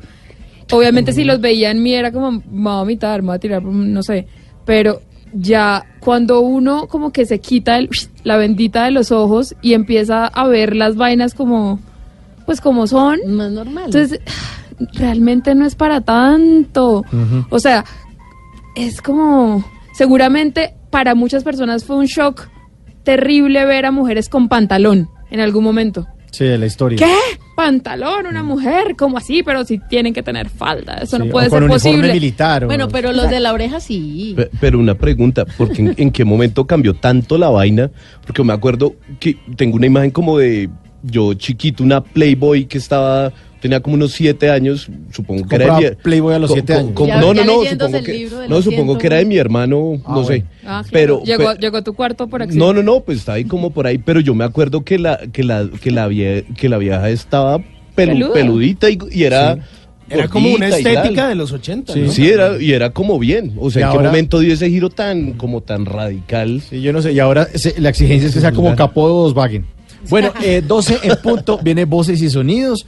Eh, ustedes se pueden comunicar con bla bla bla en el 316-692-5274.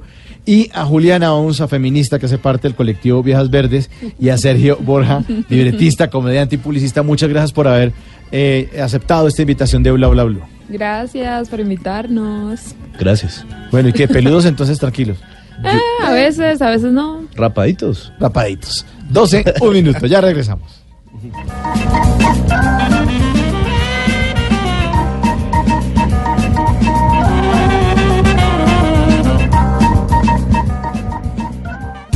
Bla bla blue. Conversaciones para gente despierta. Háblenos de usted. Llámenos al 316-692-5274 y cuéntenos su historia.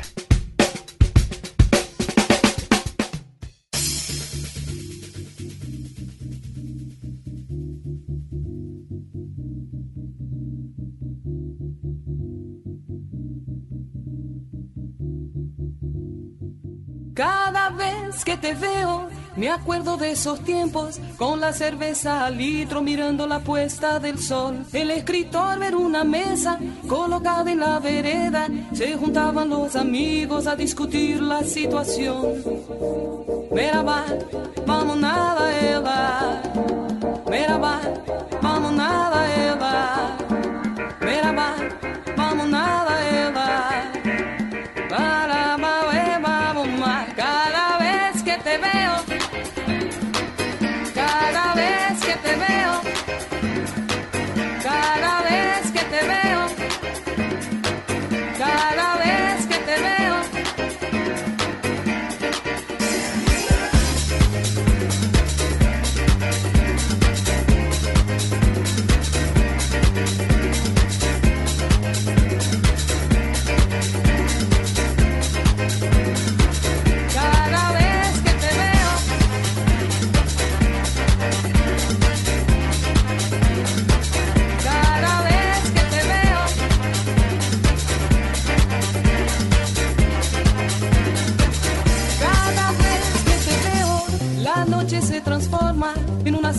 Recuerdos casi pura ilusión, repitiendo los mismos cuentos. De vez en cuando siento la brisa de esa playa flameando mi pantalón. Merhaba,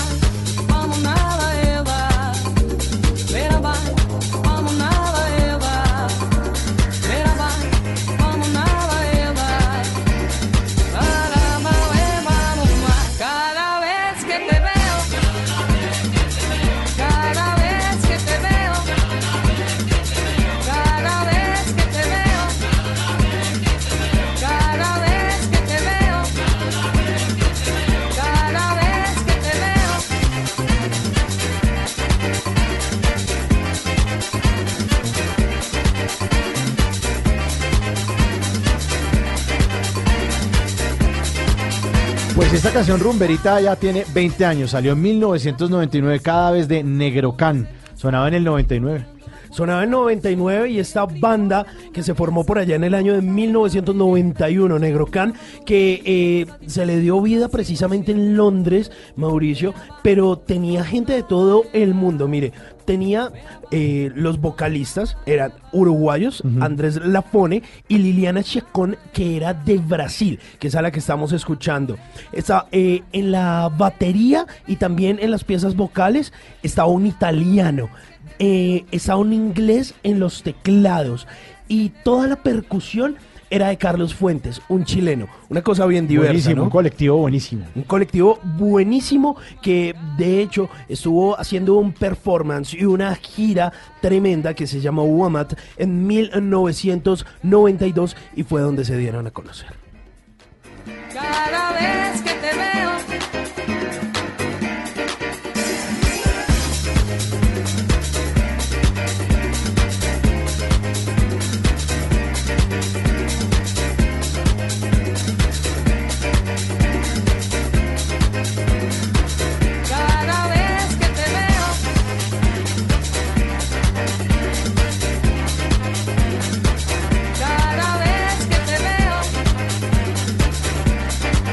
Cada vez que te veo y cada vez que te escucho, mejor en el 316-692-5274 es la línea para que ustedes llamen en esa tercera hora de Bla Bla Blue a contarnos lo que quieran. Háblenos de usted, de su vida, qué hace, en el 316-692-5274. Así es, 316-692-5274 y tenemos llamada de nuestros oyentes a esta hora ya de la madrugada. Aló, ¿con quién bla hablamos? Aló, buenos días, ¿cómo están? Hablan con Guillermo Torres. Guillermo Torres. Guillermo, ¿qué más que ha habido? ¿Desde dónde nos llama? Bien, juicioso, aquí desde Bogotá con todo mi equipo directivo juiciosos escuchándolos mientras estamos aquí planeando toda la estrategia del 2019. ¿Cómo así? ¿Usted está trabajando a esta hora? Nos tocó, nos tocó esta noche trabajar y estamos todos muy motivados y nos divierte mucho, nos, nos, nos acompañan estas noches largas ustedes. ¿Y, y la estrategia de qué están planeando? Yo trabajo en Manufactura Raymond, nosotros hacemos, eh, puedo decir el nombre, qué pena, yo ya... No, ya he hecho la cuña. Ya, Ya lo Hágale, ya qué carajo, hágale. Bueno, pues listo, nosotros hacemos ropa interior para toda la familia, entonces para hombre, para mujer, para niño, niña, y estamos planeando toda la estrategia para el 2019 para entregarle a todos nuestros nuestros consumidores un excelente producto con una muy buena estrategia de precio, de color, de diseños. En eso Ah, no, estamos. usted se llamó fue a echarse la cuña ya. Venga, Guillermo, pero una pregunta. Ahora que están planeando todo lo del 2019, ¿en el 2018 se seguían vendiendo las matapasiones, esos cucos gigantes? El borde de olla. Se vende, se vende, pero digamos que ese no es nuestro fuerte. Nosotros estamos en una línea más para toda la gente, como para las mamás entre 30, 40 años. Eh, el que tú estás hablando es un modelo que ya es un modelo un poco más conservador, nosotros lo llamamos señorero. Y sí tiene su mercado, tiene su mercado. Pero no es el de ustedes. No, nosotros tenemos otros modelos diferentes. M- más monstruoncitos. Oiga, Guillermo, una pregunta. ¿Y, ¿Y cómo manejan ustedes toda esa estrategia, ya que estamos hablando de todo ese marketing y esa cosa ahí como tan seria en diciembre con, con toda esa ropa interior amarilla? ¿Eso sí se vende de verdad? ¿Incre- ¿Incrementan las ventas de color amarillo o qué? Pues mira que no solo se incrementan, sino que se disparan. Yo diría que nosotros hacemos ropa interior de color amarillo única y exclusivamente para diciembre. Ah.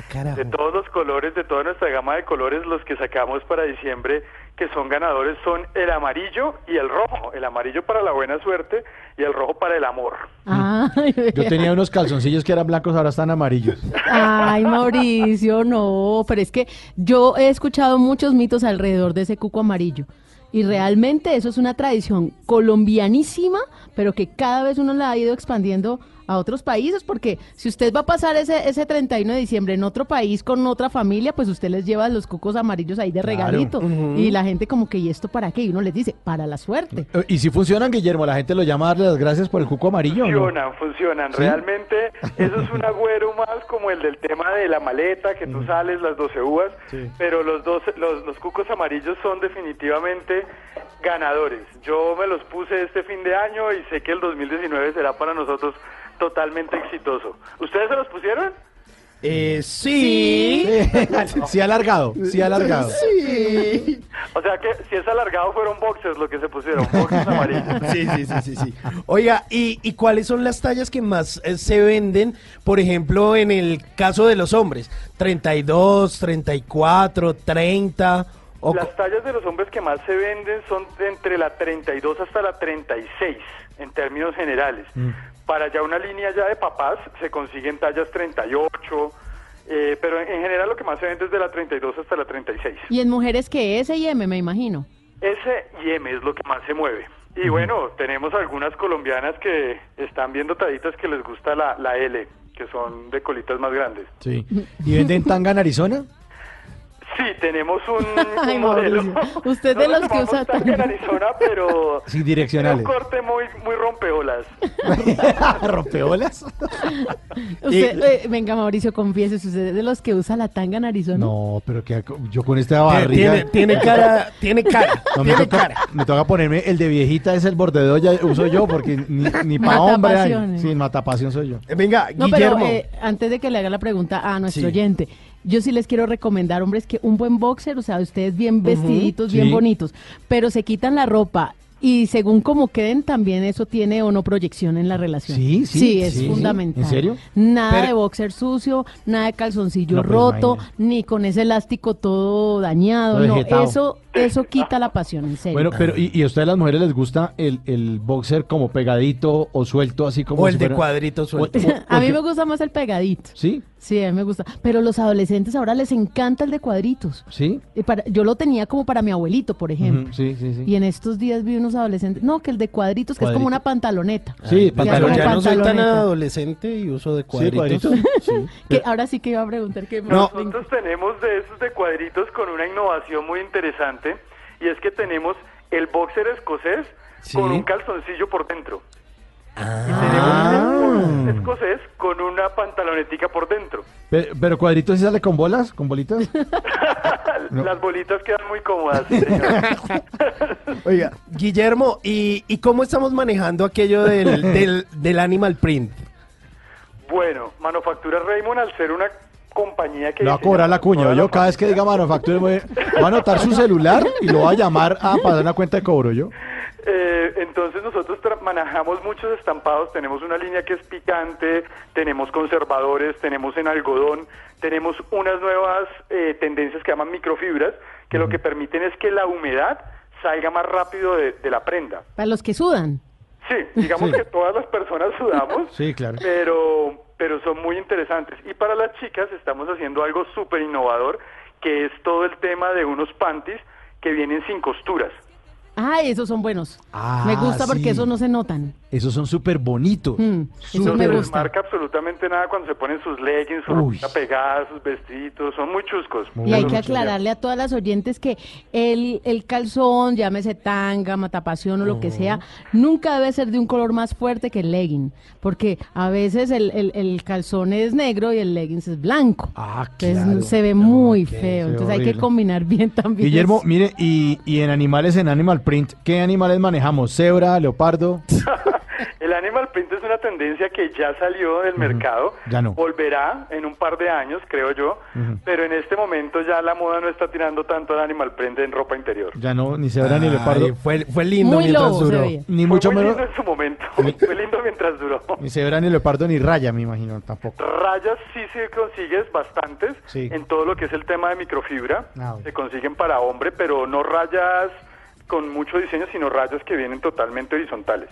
Bueno, y, y por ejemplo el tema del encaje. El encaje que sí se sigue vendiendo porque el encaje es ganador. Sí, es campeón. El encaje tiene sus gustos eh, dependiendo mucho de lo que ustedes vayan a hacer. Para su vida diaria, para el día a día, se recomienda más prendas que tengan poco encaje por su comodidad. Claro. Y por la alergia, porque cada vez las mujeres somos más alérgicas a los encajes. Entonces, por ejemplo, nos mandan que mejor algodón que encaje. Ah, sí.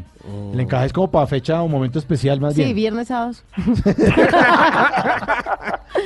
Oiga, Guillermo, pero venga, usted aquí, bueno, se nota que es un duro aquí con todo el tema de la ropa interior y es a lo que se dedica, pero cuéntenos, ¿hace cuánto se dedica a, a todo este tema de la ropa interior y a este tema de la industria manufacturera? Pues mira, la industria manufacturera en Colombia tiene un potencial gigantesco. Nosotros eh, en Manufactura Raymond llevamos 24 años. Que no va la trabajando. cuña, hombre. Que va a terminar 24 años vaciando. trabajando, pero lo más bonito es que le damos trabajo a 650 familias o mamitas cabezas de familia. Buenísimo. Entonces llevamos mucho tiempo en esto, somos muy interesantes aquí en el mercado, somos grandes, eh, pero nos gustaría crecer más. Estamos exportando a Ecuador, a México, a Costa Rica, pero siempre, siempre nuestro foco es atender a nuestras mamitas y más que todo nuestro mercado de Bogotá que es, es muy, muy, muy demandante y muy interesante. Bueno, y lencería, entonces, pa- hablando de mamita, las mamacitas también venden. Para las mamacitas tenemos unas líneas con encajes bien interesantes en microfibras. Como te cuento el tema de los, eh, los cucos que vienen sin costuras, tenemos unos eh, prints que vienen con unas florecitas, muy bonito, muy, muy, muy primaveral, que genera como esos dos sentimientos entre ternura y deseo. Ah, bueno. Eso me gustó. Sí, ese me- Ternura y deseo. Chévere, buena mezcla. Bueno, Guillermo, antes de que nos eche más cuñas, por favor no vaya a volver a decir el nombre de la empresa. le queremos agradecer por comunicarse con Bla Bla Blue. Eh, le deseamos mucha suerte en este 2019 y que todas sus estrategias eh, de diseño, de comercialización, de mercadeo, todo les funcione muy bien este año.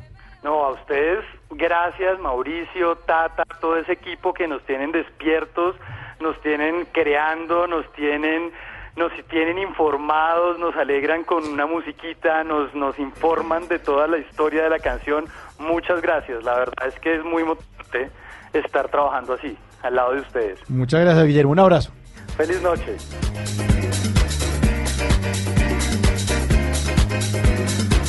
Cada vez que te veo,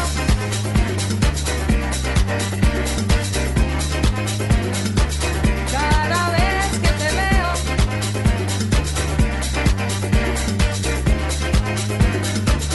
cada vez que te veo, la noche se transforma en una serie de recuerdos casi pura ilusión. Bla bla blue. Porque en la noche la única que no se cansa es la lengua. Porque la vida viene sin instrucciones, aquí están los Tata Tips de Tata Solarte. Y porque me acordé mucho, dice, no mentira. ¿Por qué? ¿Qué pasó? de los oyentes. Tengo este tip, esta recomendación porque, mire, se acabó el año y a mucha gente se le empezó a caer el pelo. Ujú. Mucha gente Sí, por sí. estrés, por cansancio. Ah, eh, con razón que se acordó de mí. Sí, ya entendí el varillazo. ¿Qué tiene para, para esta mecha? Bueno, pues le tengo remedio casero, recomendación, tipcito, para que en el 2019 no se le caiga más el pelo. Dejarme crecer las patillas y peinarme para el otro lado. No, yo creo que también hay que uno eh, ser calvo con dignidad. Esas personas que se están quedando calvitas y se estiran Ajá. ese pelito de atrás para adelante para tapar, no. Ay, no. Si ya, ya, su cabeza acéptelo. parece un amanecer lleno de claritos, Pues Ah. no, no importa. Lo, lo que sí puede hacer en este 2019, y es la recomendación que le hacemos aquí en Bla Bla Blue, es prevenir, porque prevenir es mejor que curar. Y esto que les voy a decir, este tip, es justamente para estas personas que están notando apenas que se les está cayendo el pelo, que todavía no tienen los espacios, sino que están viendo de pronto en la ducha o cuando se desenredan que les, se les cae demasiado, o a veces en la almohada, en la cama Ese soy yo. uno ya empieza a preocuparse. Sí. Pues no se preocupe, ocúpese de la siguiente manera. Este fin de semana o si tiene una tienda cerca donde vengan sábila, cómprese una hojita de sábila. ¿Vale? Le quita lo de adentro, que es lo que uno llama el cristal de la sábila o eh, la aloe vera. ¿Listo? Entonces usted va a licuar esto. No necesita ponerle agua porque es que esto ya trae mucha agua. Sí, es como una babita, ¿no? Exacto, entonces usted la licúa como para que le quede más aguadita. Sí. ¿Vale? Entonces el cristal lo licúa y eso le queda como un juguito de sábila. Ese juguito usted se lo va a poner como si fuera un champú en el cuero cabelludo. Entonces usted se va a poner ese, ese, ese Pero juguito de la en, sábila. ¿En vez de champú o qué? ¿O despuesito? Este es un tratamiento para el pelo. O sea, usted normalmente se lava no, eh, champú, y su acondicionador y, se pone Ah, gel ok. normal. Después Este sí. sería un tratamiento. Entonces, si quiere, se pone el tratamiento antes y después se hace el lavado normal de su pelito. Entonces, se lo va a poner en el cuero cabelludo, lo va a frotar con las yemitas de los dedos y luego lo enjuaga con agua tibia. Pero ojo, déjelo aproximadamente una hora o dos horas. Por eso le digo de pronto el fin de semana Sí. que tiene más tiempo. Pues sale con esa vaina toda pegada para la calle. ¿cómo No, no uno? salga a la calle. Ah, bueno. Lo bueno es que es transparente, realmente eso no se nota. No, pero que uno como Pero la ¿y el de vaca, esa vaina. No, no, no, no, no, no, no, no se nota. No, ok. Bueno, ahora, si usted de los que dice, uy, no, a mí no me gusta lo de la sábila, porque hay personas que no les gusta ese olor de la sábila, pues No, hagan lo mismo, pero con la remolacha. ¿Hasta bien? Jugo de remolacha y lo mismo, se lo ponen en el pelo.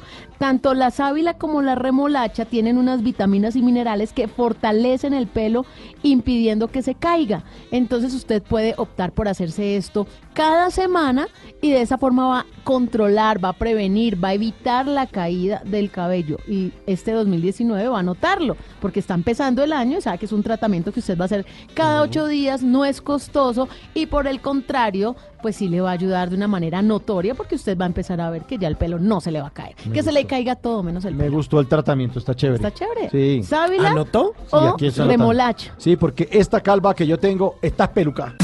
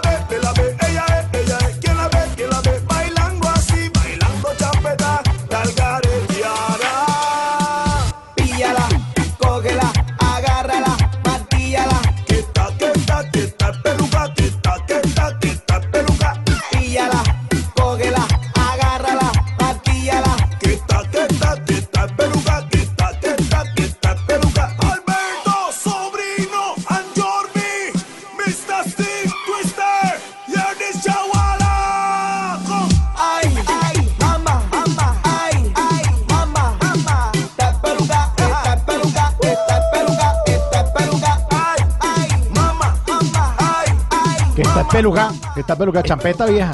Ay, champetica sabrosa, por ahí del año 2015, Twister el Rey, y estaba, estaba acompañado precisamente de otro artista que es eh, Mr. Steve.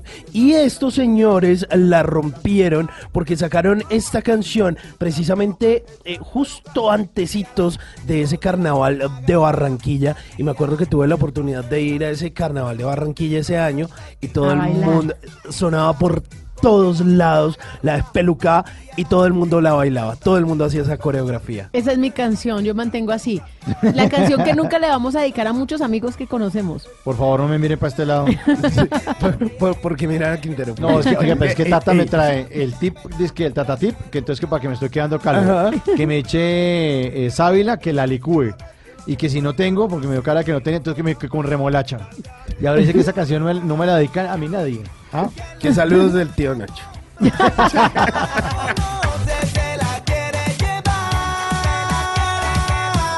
Si la viera por un hueco, no me como ese cuento. Yo la vi al caretear. Shake your body, girl. Shake your body, girl. Shake your body, girl.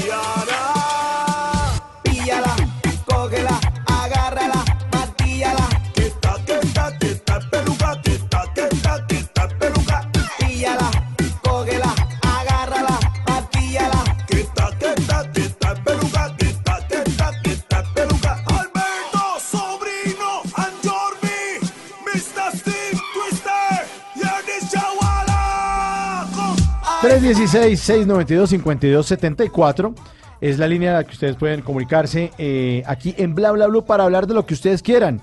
316-692-5274 y ya tenemos una llamadita de un oyente. Buenas noches, ¿quién habla? Ya buenos Hola, días. buenos días. Habla con Mauricio Quintero desde Guatemala. ¿Cómo así? ¿Cómo así? ¿Se llama Mauricio Quintero también? Eh, exactamente. Como el mismo y compañerito colega de ustedes.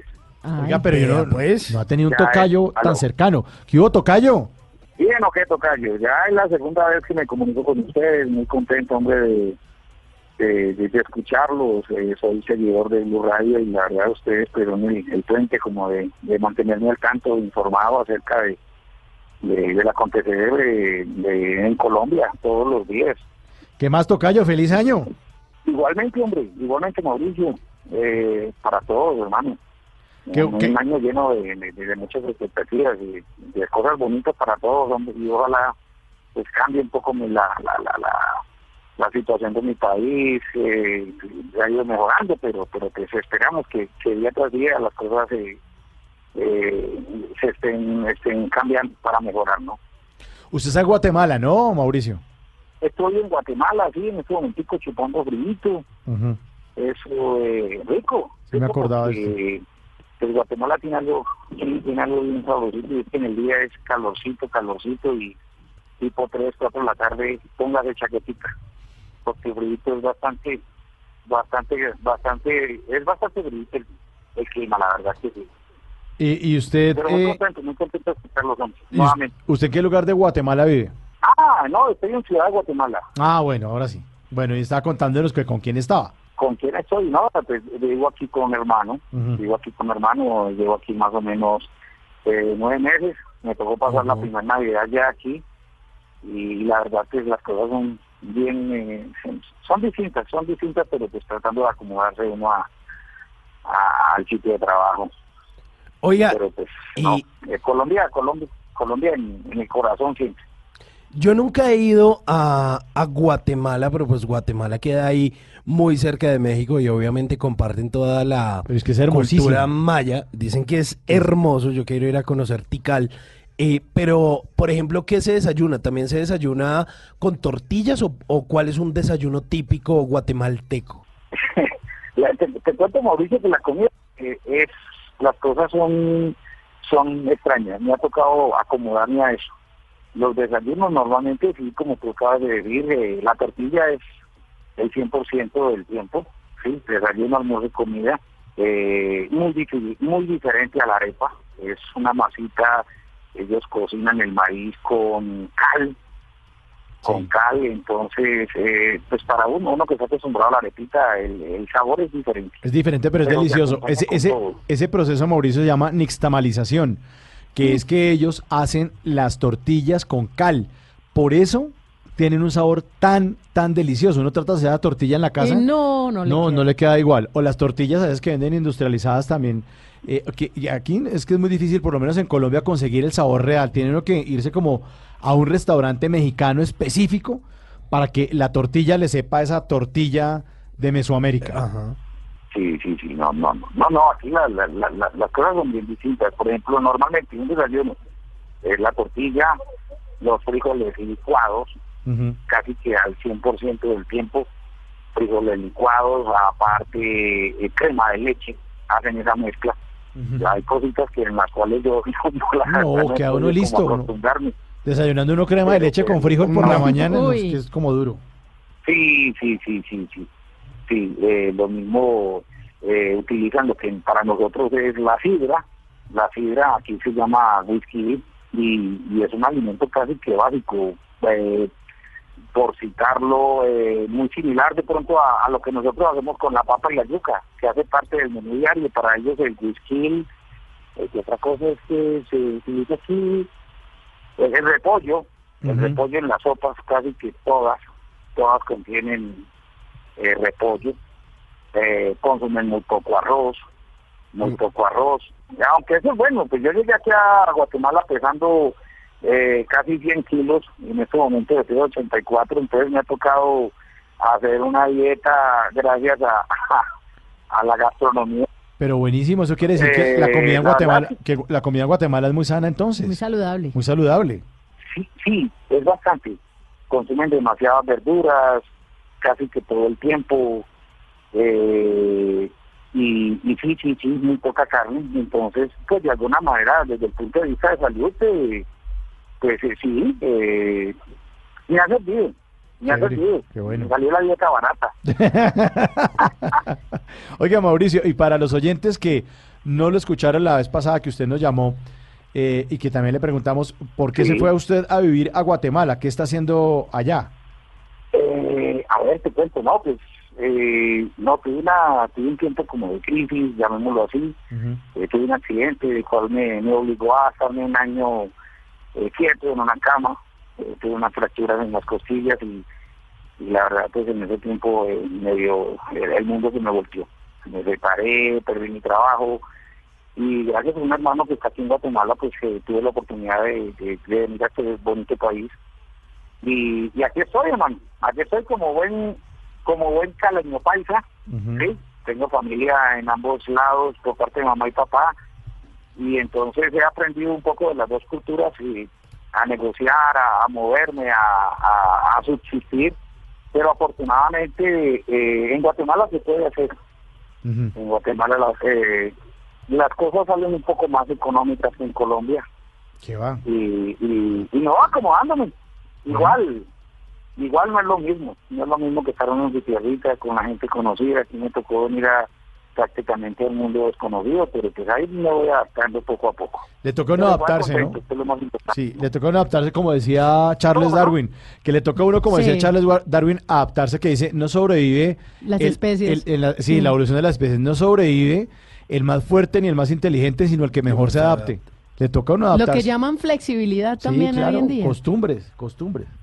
Exacto, sí, sí, sí, es acomodarse eh, para redondear la, la, la frase. Sí, señor. Entonces, pues eso hago.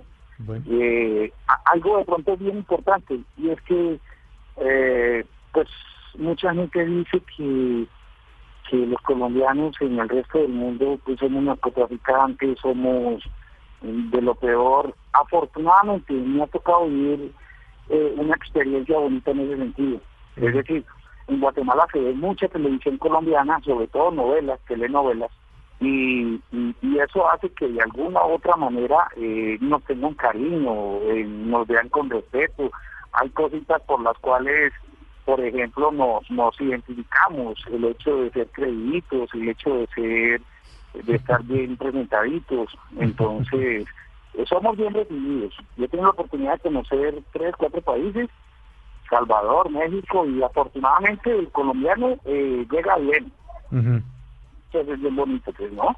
Sí, somos una raza chévere y ah, eh, Encantadores. eh, somos encantadores, somos camelladores, hablamos carreta rico, nos reímos todo el tiempo. pues, Los colombianos nos adaptamos. Por eso sobrevivimos, precisamente lo que le estaba diciendo. Bueno, Mauricio, mire, eh, le mandamos un abrazo muy grande desde Colombia. Nos agrada mucho que Blue Radio sea como ese, como digo yo, el cordón umbilical de todos los colombianos que viven en el exterior y que siempre están conectados con nuestro país a través de, de, de Blue Radio. Le mandamos un abrazo muy, muy, muy afectuoso, muy grande y esperemos que se acabe de adaptar, que le pegue a las tortillitas. eh, cuan- y, y nada, este, este es su programa para que usted vuelva a llamar cuando quiera. Eh, a ustedes, a Blue Radio en especial, un agradecimiento enorme. La verdad, porque me, pues, desde que estaba en Colombia, pero aquí ustedes han sido el puente, el puente de, de, de, de tener, de estar al día, de estar al día con todo, con la acontecer cotidiano.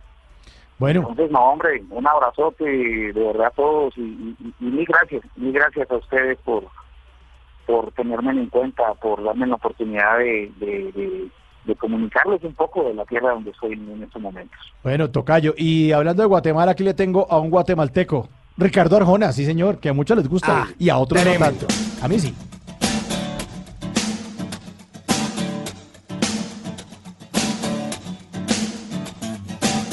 Sé quién las inventó, no sé quién nos hizo ese favor, tuvo que ser Dios.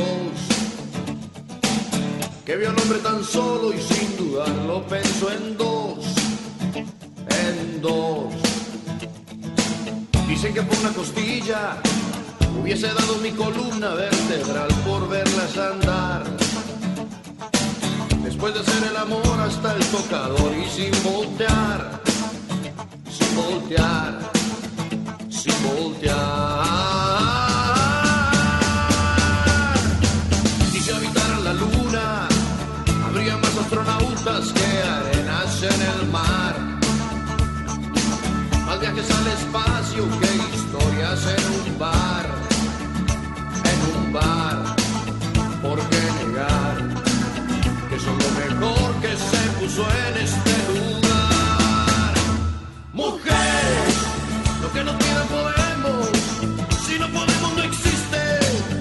si no existe, lo inventamos por ustedes, mujeres. Lo que nos pidan podemos. Si no podemos, no existe. Y si no existe, lo inventamos por ustedes, mujeres. Que hubiera escrito Neruda, que haber pintado Picasso. Si no existieran musas como ustedes. Nosotros con el machismo, ustedes al feminismo y al final la historia termina en par. Pues de pareja vinimos y en pareja hay que terminar, terminar, terminar. Y si habitaran la luna, habría más astronautas que arenas en el mar. Más viajes al espacio que historias en un bar, en un bar. ¿Por qué negar que son lo mejor que se puso en este lugar? Mujeres, lo que nos pidan podemos. Esto es lo que le dedicamos todos los hombres a las mujeres antes del Chente que salió también con Yo otra creo canción que, es la canción más dedicada para las mujeres. Sí, claro. El Día de la Mujer, este es el himno también. Siempre. Sí, de Ricardo Es- Arjona, de. Guatemala. Sí, una, una canción por allá del año 1993. de los 90. Y eh, fue de, esos primeros éxitos de Ricardo Arjona. Él ya había lanzado una serie de álbumes en su carrera, pero realmente no le había ido tan bien. Él estaba pensando en un momento eh, retirarse ya de la música y dijo, no, eh, pues no me voy a dar por vencido. Y resulta que su música termina llegando a Argentina Y cuando llega a Argentina, en este álbum que se llama Animal Nocturno, pues la canción que termina siendo un éxito no es precisamente esta de mujeres, sino la última canción de ese álbum. Ese álbum tenía 12 canciones y la canción que lo posicionó a él como artista y que realmente... eh, puso en el mapa a Ricardo Arjona fue una que se llama Jesús Verbo No, No sustantivo, sí, también que fue muy famosa también, en Colombia también sonó. Pero esta canción de mujeres sí, pues, se volvió como el himno femenino. eh, y fíjese, ahora que usted está hablando de eso, me pongo a pensar cuántas empresas de uno y cuántas ideas de uno, eh, uno empieza a impulsarlas, a darles, y las Nada. abandona, y Mm. las abandona, Tata, y resulta que esa era. Sí. Fíjate que lo que usted está contando, Simón, de que el tipo le iba mal, no sé qué, seguramente estaba pensando en retirarse y decir, bueno, pues, pues esta Como que vaina. no, Como que no, como que se me mojó la, la pólvora, yo Por como eso que no es va a que los estallar nada. japoneses nos llevan tanto de ventaja en eso. Porque uno acá en Colombia, por ejemplo, uno proyecta cinco años de pérdidas. Ellos proyectan 20. Sí, y pero además le dan, y además porque tienen disciplina, ellos empiezan un proyecto desde el principio hasta el final. Iniciativa y acabativa. ¿Cuántas personas dijimos el 31 de diciembre? Mi propósito para el 2019 es ir al gimnasio. Por ejemplo, yo. No, yo ya empiezo en febrero todo. No, en serio. Yo, yo porque enero ya, ya es- Y entonces en no febrero Pero quería. febrero, Lo pasa enero marzo. acabado. No, pero pues no. Yo ya dije que en febrero. ¿Sí? Sí, cuando Me- lleguen las deudas, ahí llega mi Pero, guerra. pero mire que no es precisamente la, la única persona o el único artista al que le ha pasado eso. Mire que el, el inicio de Shakira en medio de todo eh, fue muy parecido. Ella terminó firmando tres discos para Sony Music cuando dijeron, listo, usted va a ser artista nuestra. Ella hizo Magia, que fue un fracaso rotundo. Peligro, que también le fue muy mal en ventas. Que fue un peligro. Y que, que fue un peligro. y eh, eh, solo hasta el tercero le pegó al perrito, con pies descalzos. Entonces, pues hombre, no hay que darse por No vencido. darse por intente, vencido. intente, intente. Sí, señor. ¿Y ustedes las mujeres? Igual. No, hacer dieta. Pero no en febrero, de una vez. No, yo, yo a nosotras las mujeres a palabras necias oídos sordos. Bueno, mujeres. Toca así. Mujeres. Bla bla blue. Porque en la noche la única que no se cansa es la lengua. Y a esas mujeres les llegó este hombre. El Ay. aventurero. Y yo sí no espero hasta febrero para ponerme mi sombrero y llegar con mi eh, caballo, con mi My Little Pony. Usted todo, hace todo lo posible para que las mujeres no lo dejen en visto. No, porque, hombre, eh, yo me he puesto a ver la situación eh, de muchos hombres y, y la vez pasada, hombre, yo no debería decir esto, pero estaba hablando con Ricardo Acevedo y me decía, no, hermano, esto, estaba, hablando, estaba hablando con una hembrita y, y, y Ya, me dejó, y me dejó, hombre. no mentiras. y, me, y me dejó en visto, me, deja- me dejan en visto, me dejan en visto. No es un Ricardo de otro país. Ah, de otro país, de, otro- de otra emisora. Sí. de otra emisora. otro control master de otra Sí. emisora, de otro blue. de otro- Y entonces yo le dije, mire mi hermano, usted tiene que ponerle cuidado a esta sección que se llama Que no lo dejen en visto, porque en un esfuerzo y casi que en una obra de caridad hemos traído esta sección. Hombre, porque uno de pronto puede ser feo, no tan mm, agraciadito, pero hombre, no se merece que lo dejen en visto. Así que, jovencito, jovencita, siempre tenga un tema interesante de conversación para que no lo dejen en ¿Y visto. cuál es el tema de conversación de esta noche? A ver, Mire, a ver. mire, Ya nos ha hablado de. Sorprenda, de mujeres. perros, nos Sí. ha hablado de economía, No, de todo, cultura. de todo. Es un Entonces, chicanero. A ver. entonces, por ejemplo, usted la lleva a un restaurante italiano y entonces porque ella quiere ir a conocer Roma, pero no el barrio Roma a- a- al sur de Bogotá, sino quiere ir a. Roma, Roma, Italia.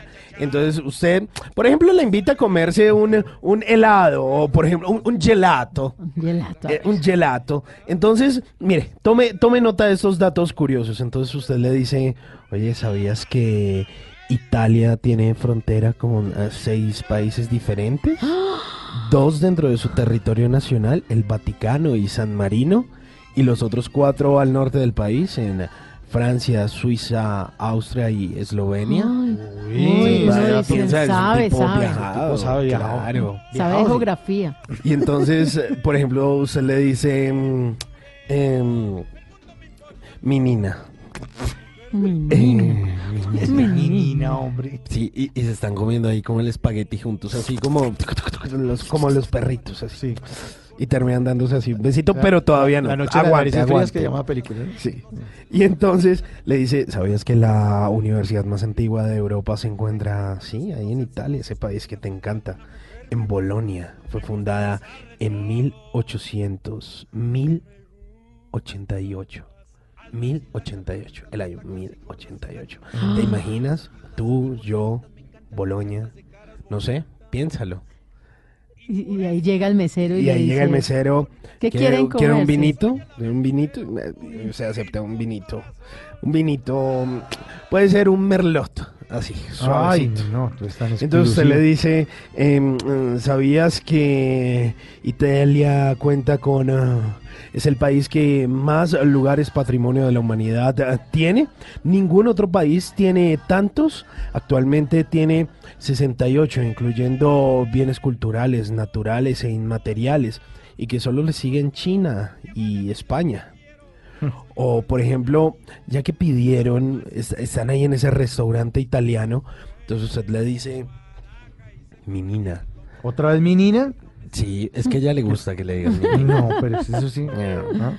Le- Que le va a pedir cachao ahí en Entonces le dice, restaurante. ¿sabías que la pizza, así como la conoces, fue inventada en 1889? Ese trocito que te estás comiendo fue inventado en ese año para agradar a la reina Margarita. De ahí viene el nombre de pizza. Y es sencillísima. Y e inicialmente solo tenía tres ingredientes: tomate, mozzarella y albahaca.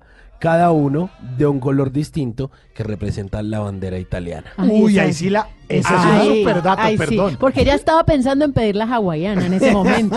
Pero cuando usted le dice eso, Claro, usted ya la ya mató. pide la otra, ya la italiana. la, la, la Usted le dice, margarita. "Qué damos la margarita. Oiga, ese dato está Tomate. Sí. mozzarella y albahaca. Claros colores de Esa, es, tomate esa es mi favorita. De- Esa es mi favorita La también. margarita. Sí, a mí también me gusta la margarita. Sencillita Sí, la rica. simple. Los mismos colores. Ah, para que Sí. vea. Ustedes cresta ahí. Qué descrestada No, tan eh. brava. Para agradar a la reina Margarita en 1889. Uy. Ah, bueno. No, ya la mató. Ya no. Uy, qué bien. Y entonces, por ejemplo, usted le dice, ya, pa- ya para acabarla de No, ya. impresionar, No, no, mejor ya la- dicho, ya para mala- ahora sí. concretar Ahora sí la ese, mató. ese viaje a Venecia. Imagínate, tú, yo, Barrio Venecia. Venecia, sí. Sí, claro. juntos. Entonces le dice, eh, súbete a mi góndola, bebé. Para, para que sepas, no, pero póngale cuidado. Para que sepas de mi ascendencia italiana, mira cómo se me nota, Hmm. te comparto que en Año Nuevo en Italia nunca faltan las lentejas, al igual que aquí en Colombia, para que veas cómo, cómo nos parecemos, para que veas lo italianos que somos. Se supone que ellos se las meten en los bolsillos y también las comen en la, seña, en la cena de Año Nuevo, porque se supone que traen suerte y dinero para el año venidero. Uy, no, no, no, no. Las lentejas. Tan italianos que nos vemos. italiano. Ah, parlando, italiano. parlando muy bien. Así que yo espero que estos ah, daticos le sirvan de algo para que a la próxima no lo dejen en Sí, visto. señor. Usted sabe que usted está como Giovanotti, pensando en positivo. Ay, ay, ay.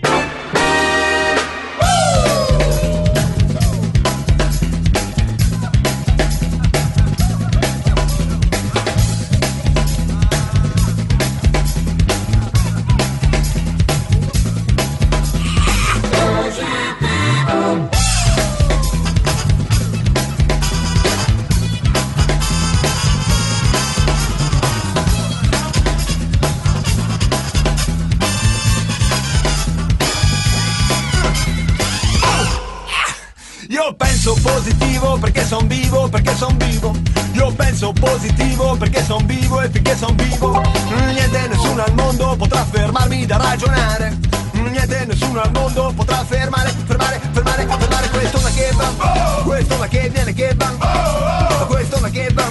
Questo ma che viene che va. Io penso positivo ma non vuol dire che non ci vedo.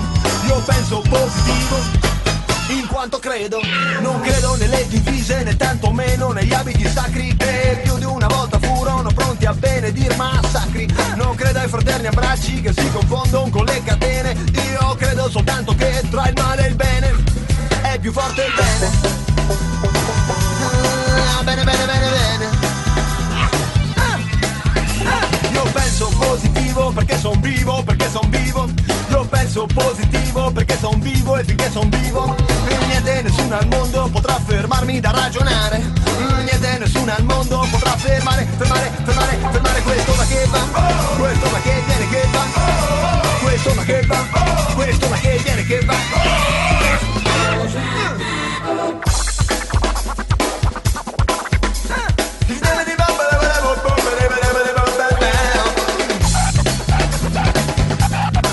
Bueno, y la gente no le perdonó. Yo dije que la, que la película donde los perritos comían espaguetis se llama Es que la noche de las narices frías.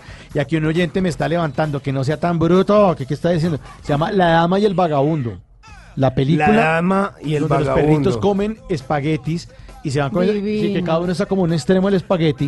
Y Hasta se van que se juntando, y se dan como un besito. Se llama La Dama y el Vagabundo. Si Yo- ve así no descresta, Mauricio. No, yo Tiene soy- que aprender más sí. de mis secciones. Sí, hermano. señor. Yo no, no, no, no, no sirvo para descrestar. Oiga, pues mire, precisamente, eh, ¿sabe quién estuvo descrestando por estos días en las redes sociales? ¿Quién? El señor Huevo. Sí, el señor Huevo. ¿Cómo Pues mire, es el resulta. señor Huevo? eh, mire, el señor Huevo, eh, pues básicamente fue una cuenta de Instagram que se creó hace algunos días. Eh, la cuenta era como arroba world record egg de huevo, o sea, como el huevo, el récord mundial del huevo, y resulta que lo que estaban tratando de hacer era destronar a Kylie Jenner, una de esas eh, famosas eh, por no hacer mucho, sino simplemente ser bella. No, me caen mal las que son famosas porque son famosas. O sea, a mí me gusta el famoso James, que es futbolista y es muy famoso. El famoso actor Brad Pitt, porque es actor. Pues porque ellos hacen de Instagram o de su Oh. Vida todo un cuento. Sí, y pero por usted es famoso porque usted es famoso, eso se me hace absurdo. Sí, es que ella es como famosa por ser como la menor de las Kardashian. Imagínese, peor Y- todavía. y está por el embarazo y por No, el pues, bebé. no, pues yo Y también además soy- le hacen ahí como, como de todo. Entonces, resulta que a alguien simplemente se le ocurrió la maravillosa idea de crear esta cuenta del récord mundial del huevo y poner un huevo. Esa cuenta solo tiene la foto de un huevo.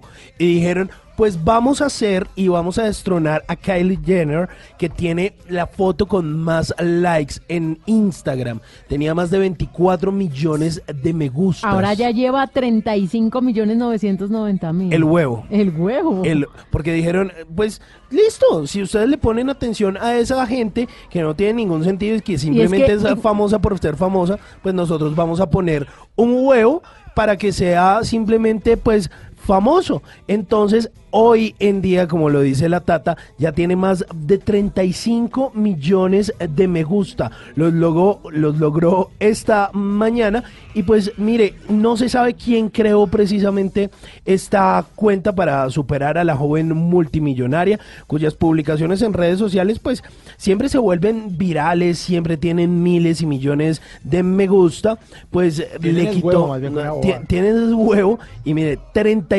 millones 984 mil 961 son los eh, me gusta que tiene precisamente esta imagen del huevo y pues varias han sido las eh, marcas que se han sumado Sí. a esto, ¿no?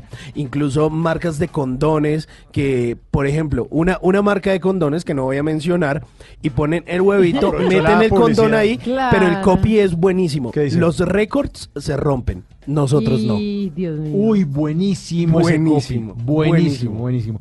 Bueno, y Todo además. a partir del huevo, pero es que el huevo es la proteína más barata que podemos encontrar en el mercado. Buenísimo, con arrocito. Si usted no le alcanza para la carne, para el pollo y para el Huevito. pescado y quiere proteína, ahí Uy, está el huevito. Bueno, y a propósito de redes sociales, hay gente dura en, en YouTube, ¿no? Uy, sí. Y en Instagram, por ejemplo, este fin de semana que estuve en Manizales, me quedé sorprendida porque el último día de la feria, el domingo, hubo un encuentro de youtubers. Y estaba Luisa Fernanda W, estaba el Mindo. Uy, el es- Mindo que es chistosísimo. ¡Dímelo, papi! Sí, buenísimo, caleño buenísimo. Oye, te salió igualito, Simón. Y, y hay otro youtuber muy famoso que se llama La Liendra. Tiene 2.2 millones de seguidores. Uy, la liendra. La Coño, ¿qué tal liendra. ese nombre? Y se llama La Liendra porque realmente es bien feito, parece una liendra. Entonces él se burla en Como su, su nombre cuenta. lo indica. Él se burla exactamente, él se burla en su cuenta cuenta justamente de su apariencia. Pues, ¿cómo les parece que eh, tenía un video en donde él llegaba de, de- de la costa y volvía a su, a su tierra natal y decía que ya estaba aburrido de, de los costeños y que menos mal volvió? Y le han dado duro, incluso el carro en el cual se transportaba le rompieron los vidrios Pero y a ¿cómo se le piedra Hombre, porque que a los costeños se respeta. Pues esto fue un claro. trago amargo. No, y que a los costeños y a los caleños y A a, todos, los sí. pastuzos y a todo el mundo se respeta. Pues él ya, ya salió diciendo que lo disculparan porque realmente el objetivo de él no era ese. Sin embargo, logramos que nos contara aquí, para los oyentes de Bla Bla Blue, de su propia voz, y se excusara también. Bien, Tritas, ¿cómo están? ¿Cómo van? Ey, un saludo muy grande acá para la radio Blue Radio. En serio, muy agradecido con ellos. Escuchaban esa bobada que acabo de decir, pero muy agradecido, en serio. Comparten todo lo de nosotros. Gracias a todos los oyentes que mantienen ahí pegados. Dios los bendiga acá de parte de la tienda.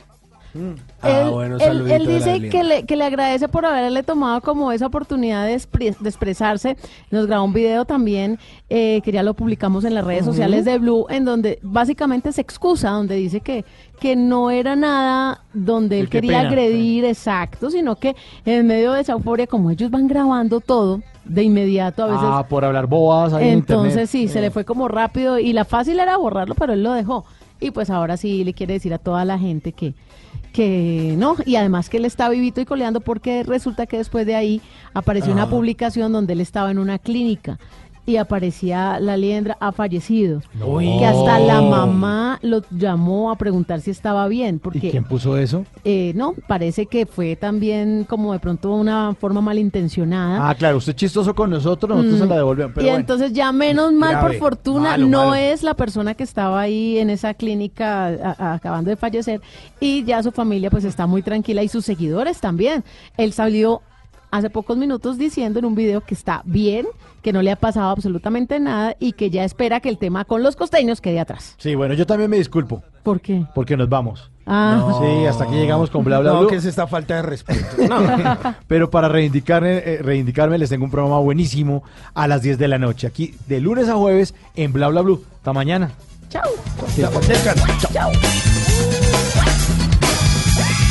Quest'onda che quest'onda che viene che va, quest'onda che va, quest'onda. matematica, l'italiano, la geometria, la musica, la, la musica, la fantasia, la storia, la matematica, l'italiano, la geometria, la musica, la, la musica. La fantasía. Bla bla blue. Conversaciones para gente despierta.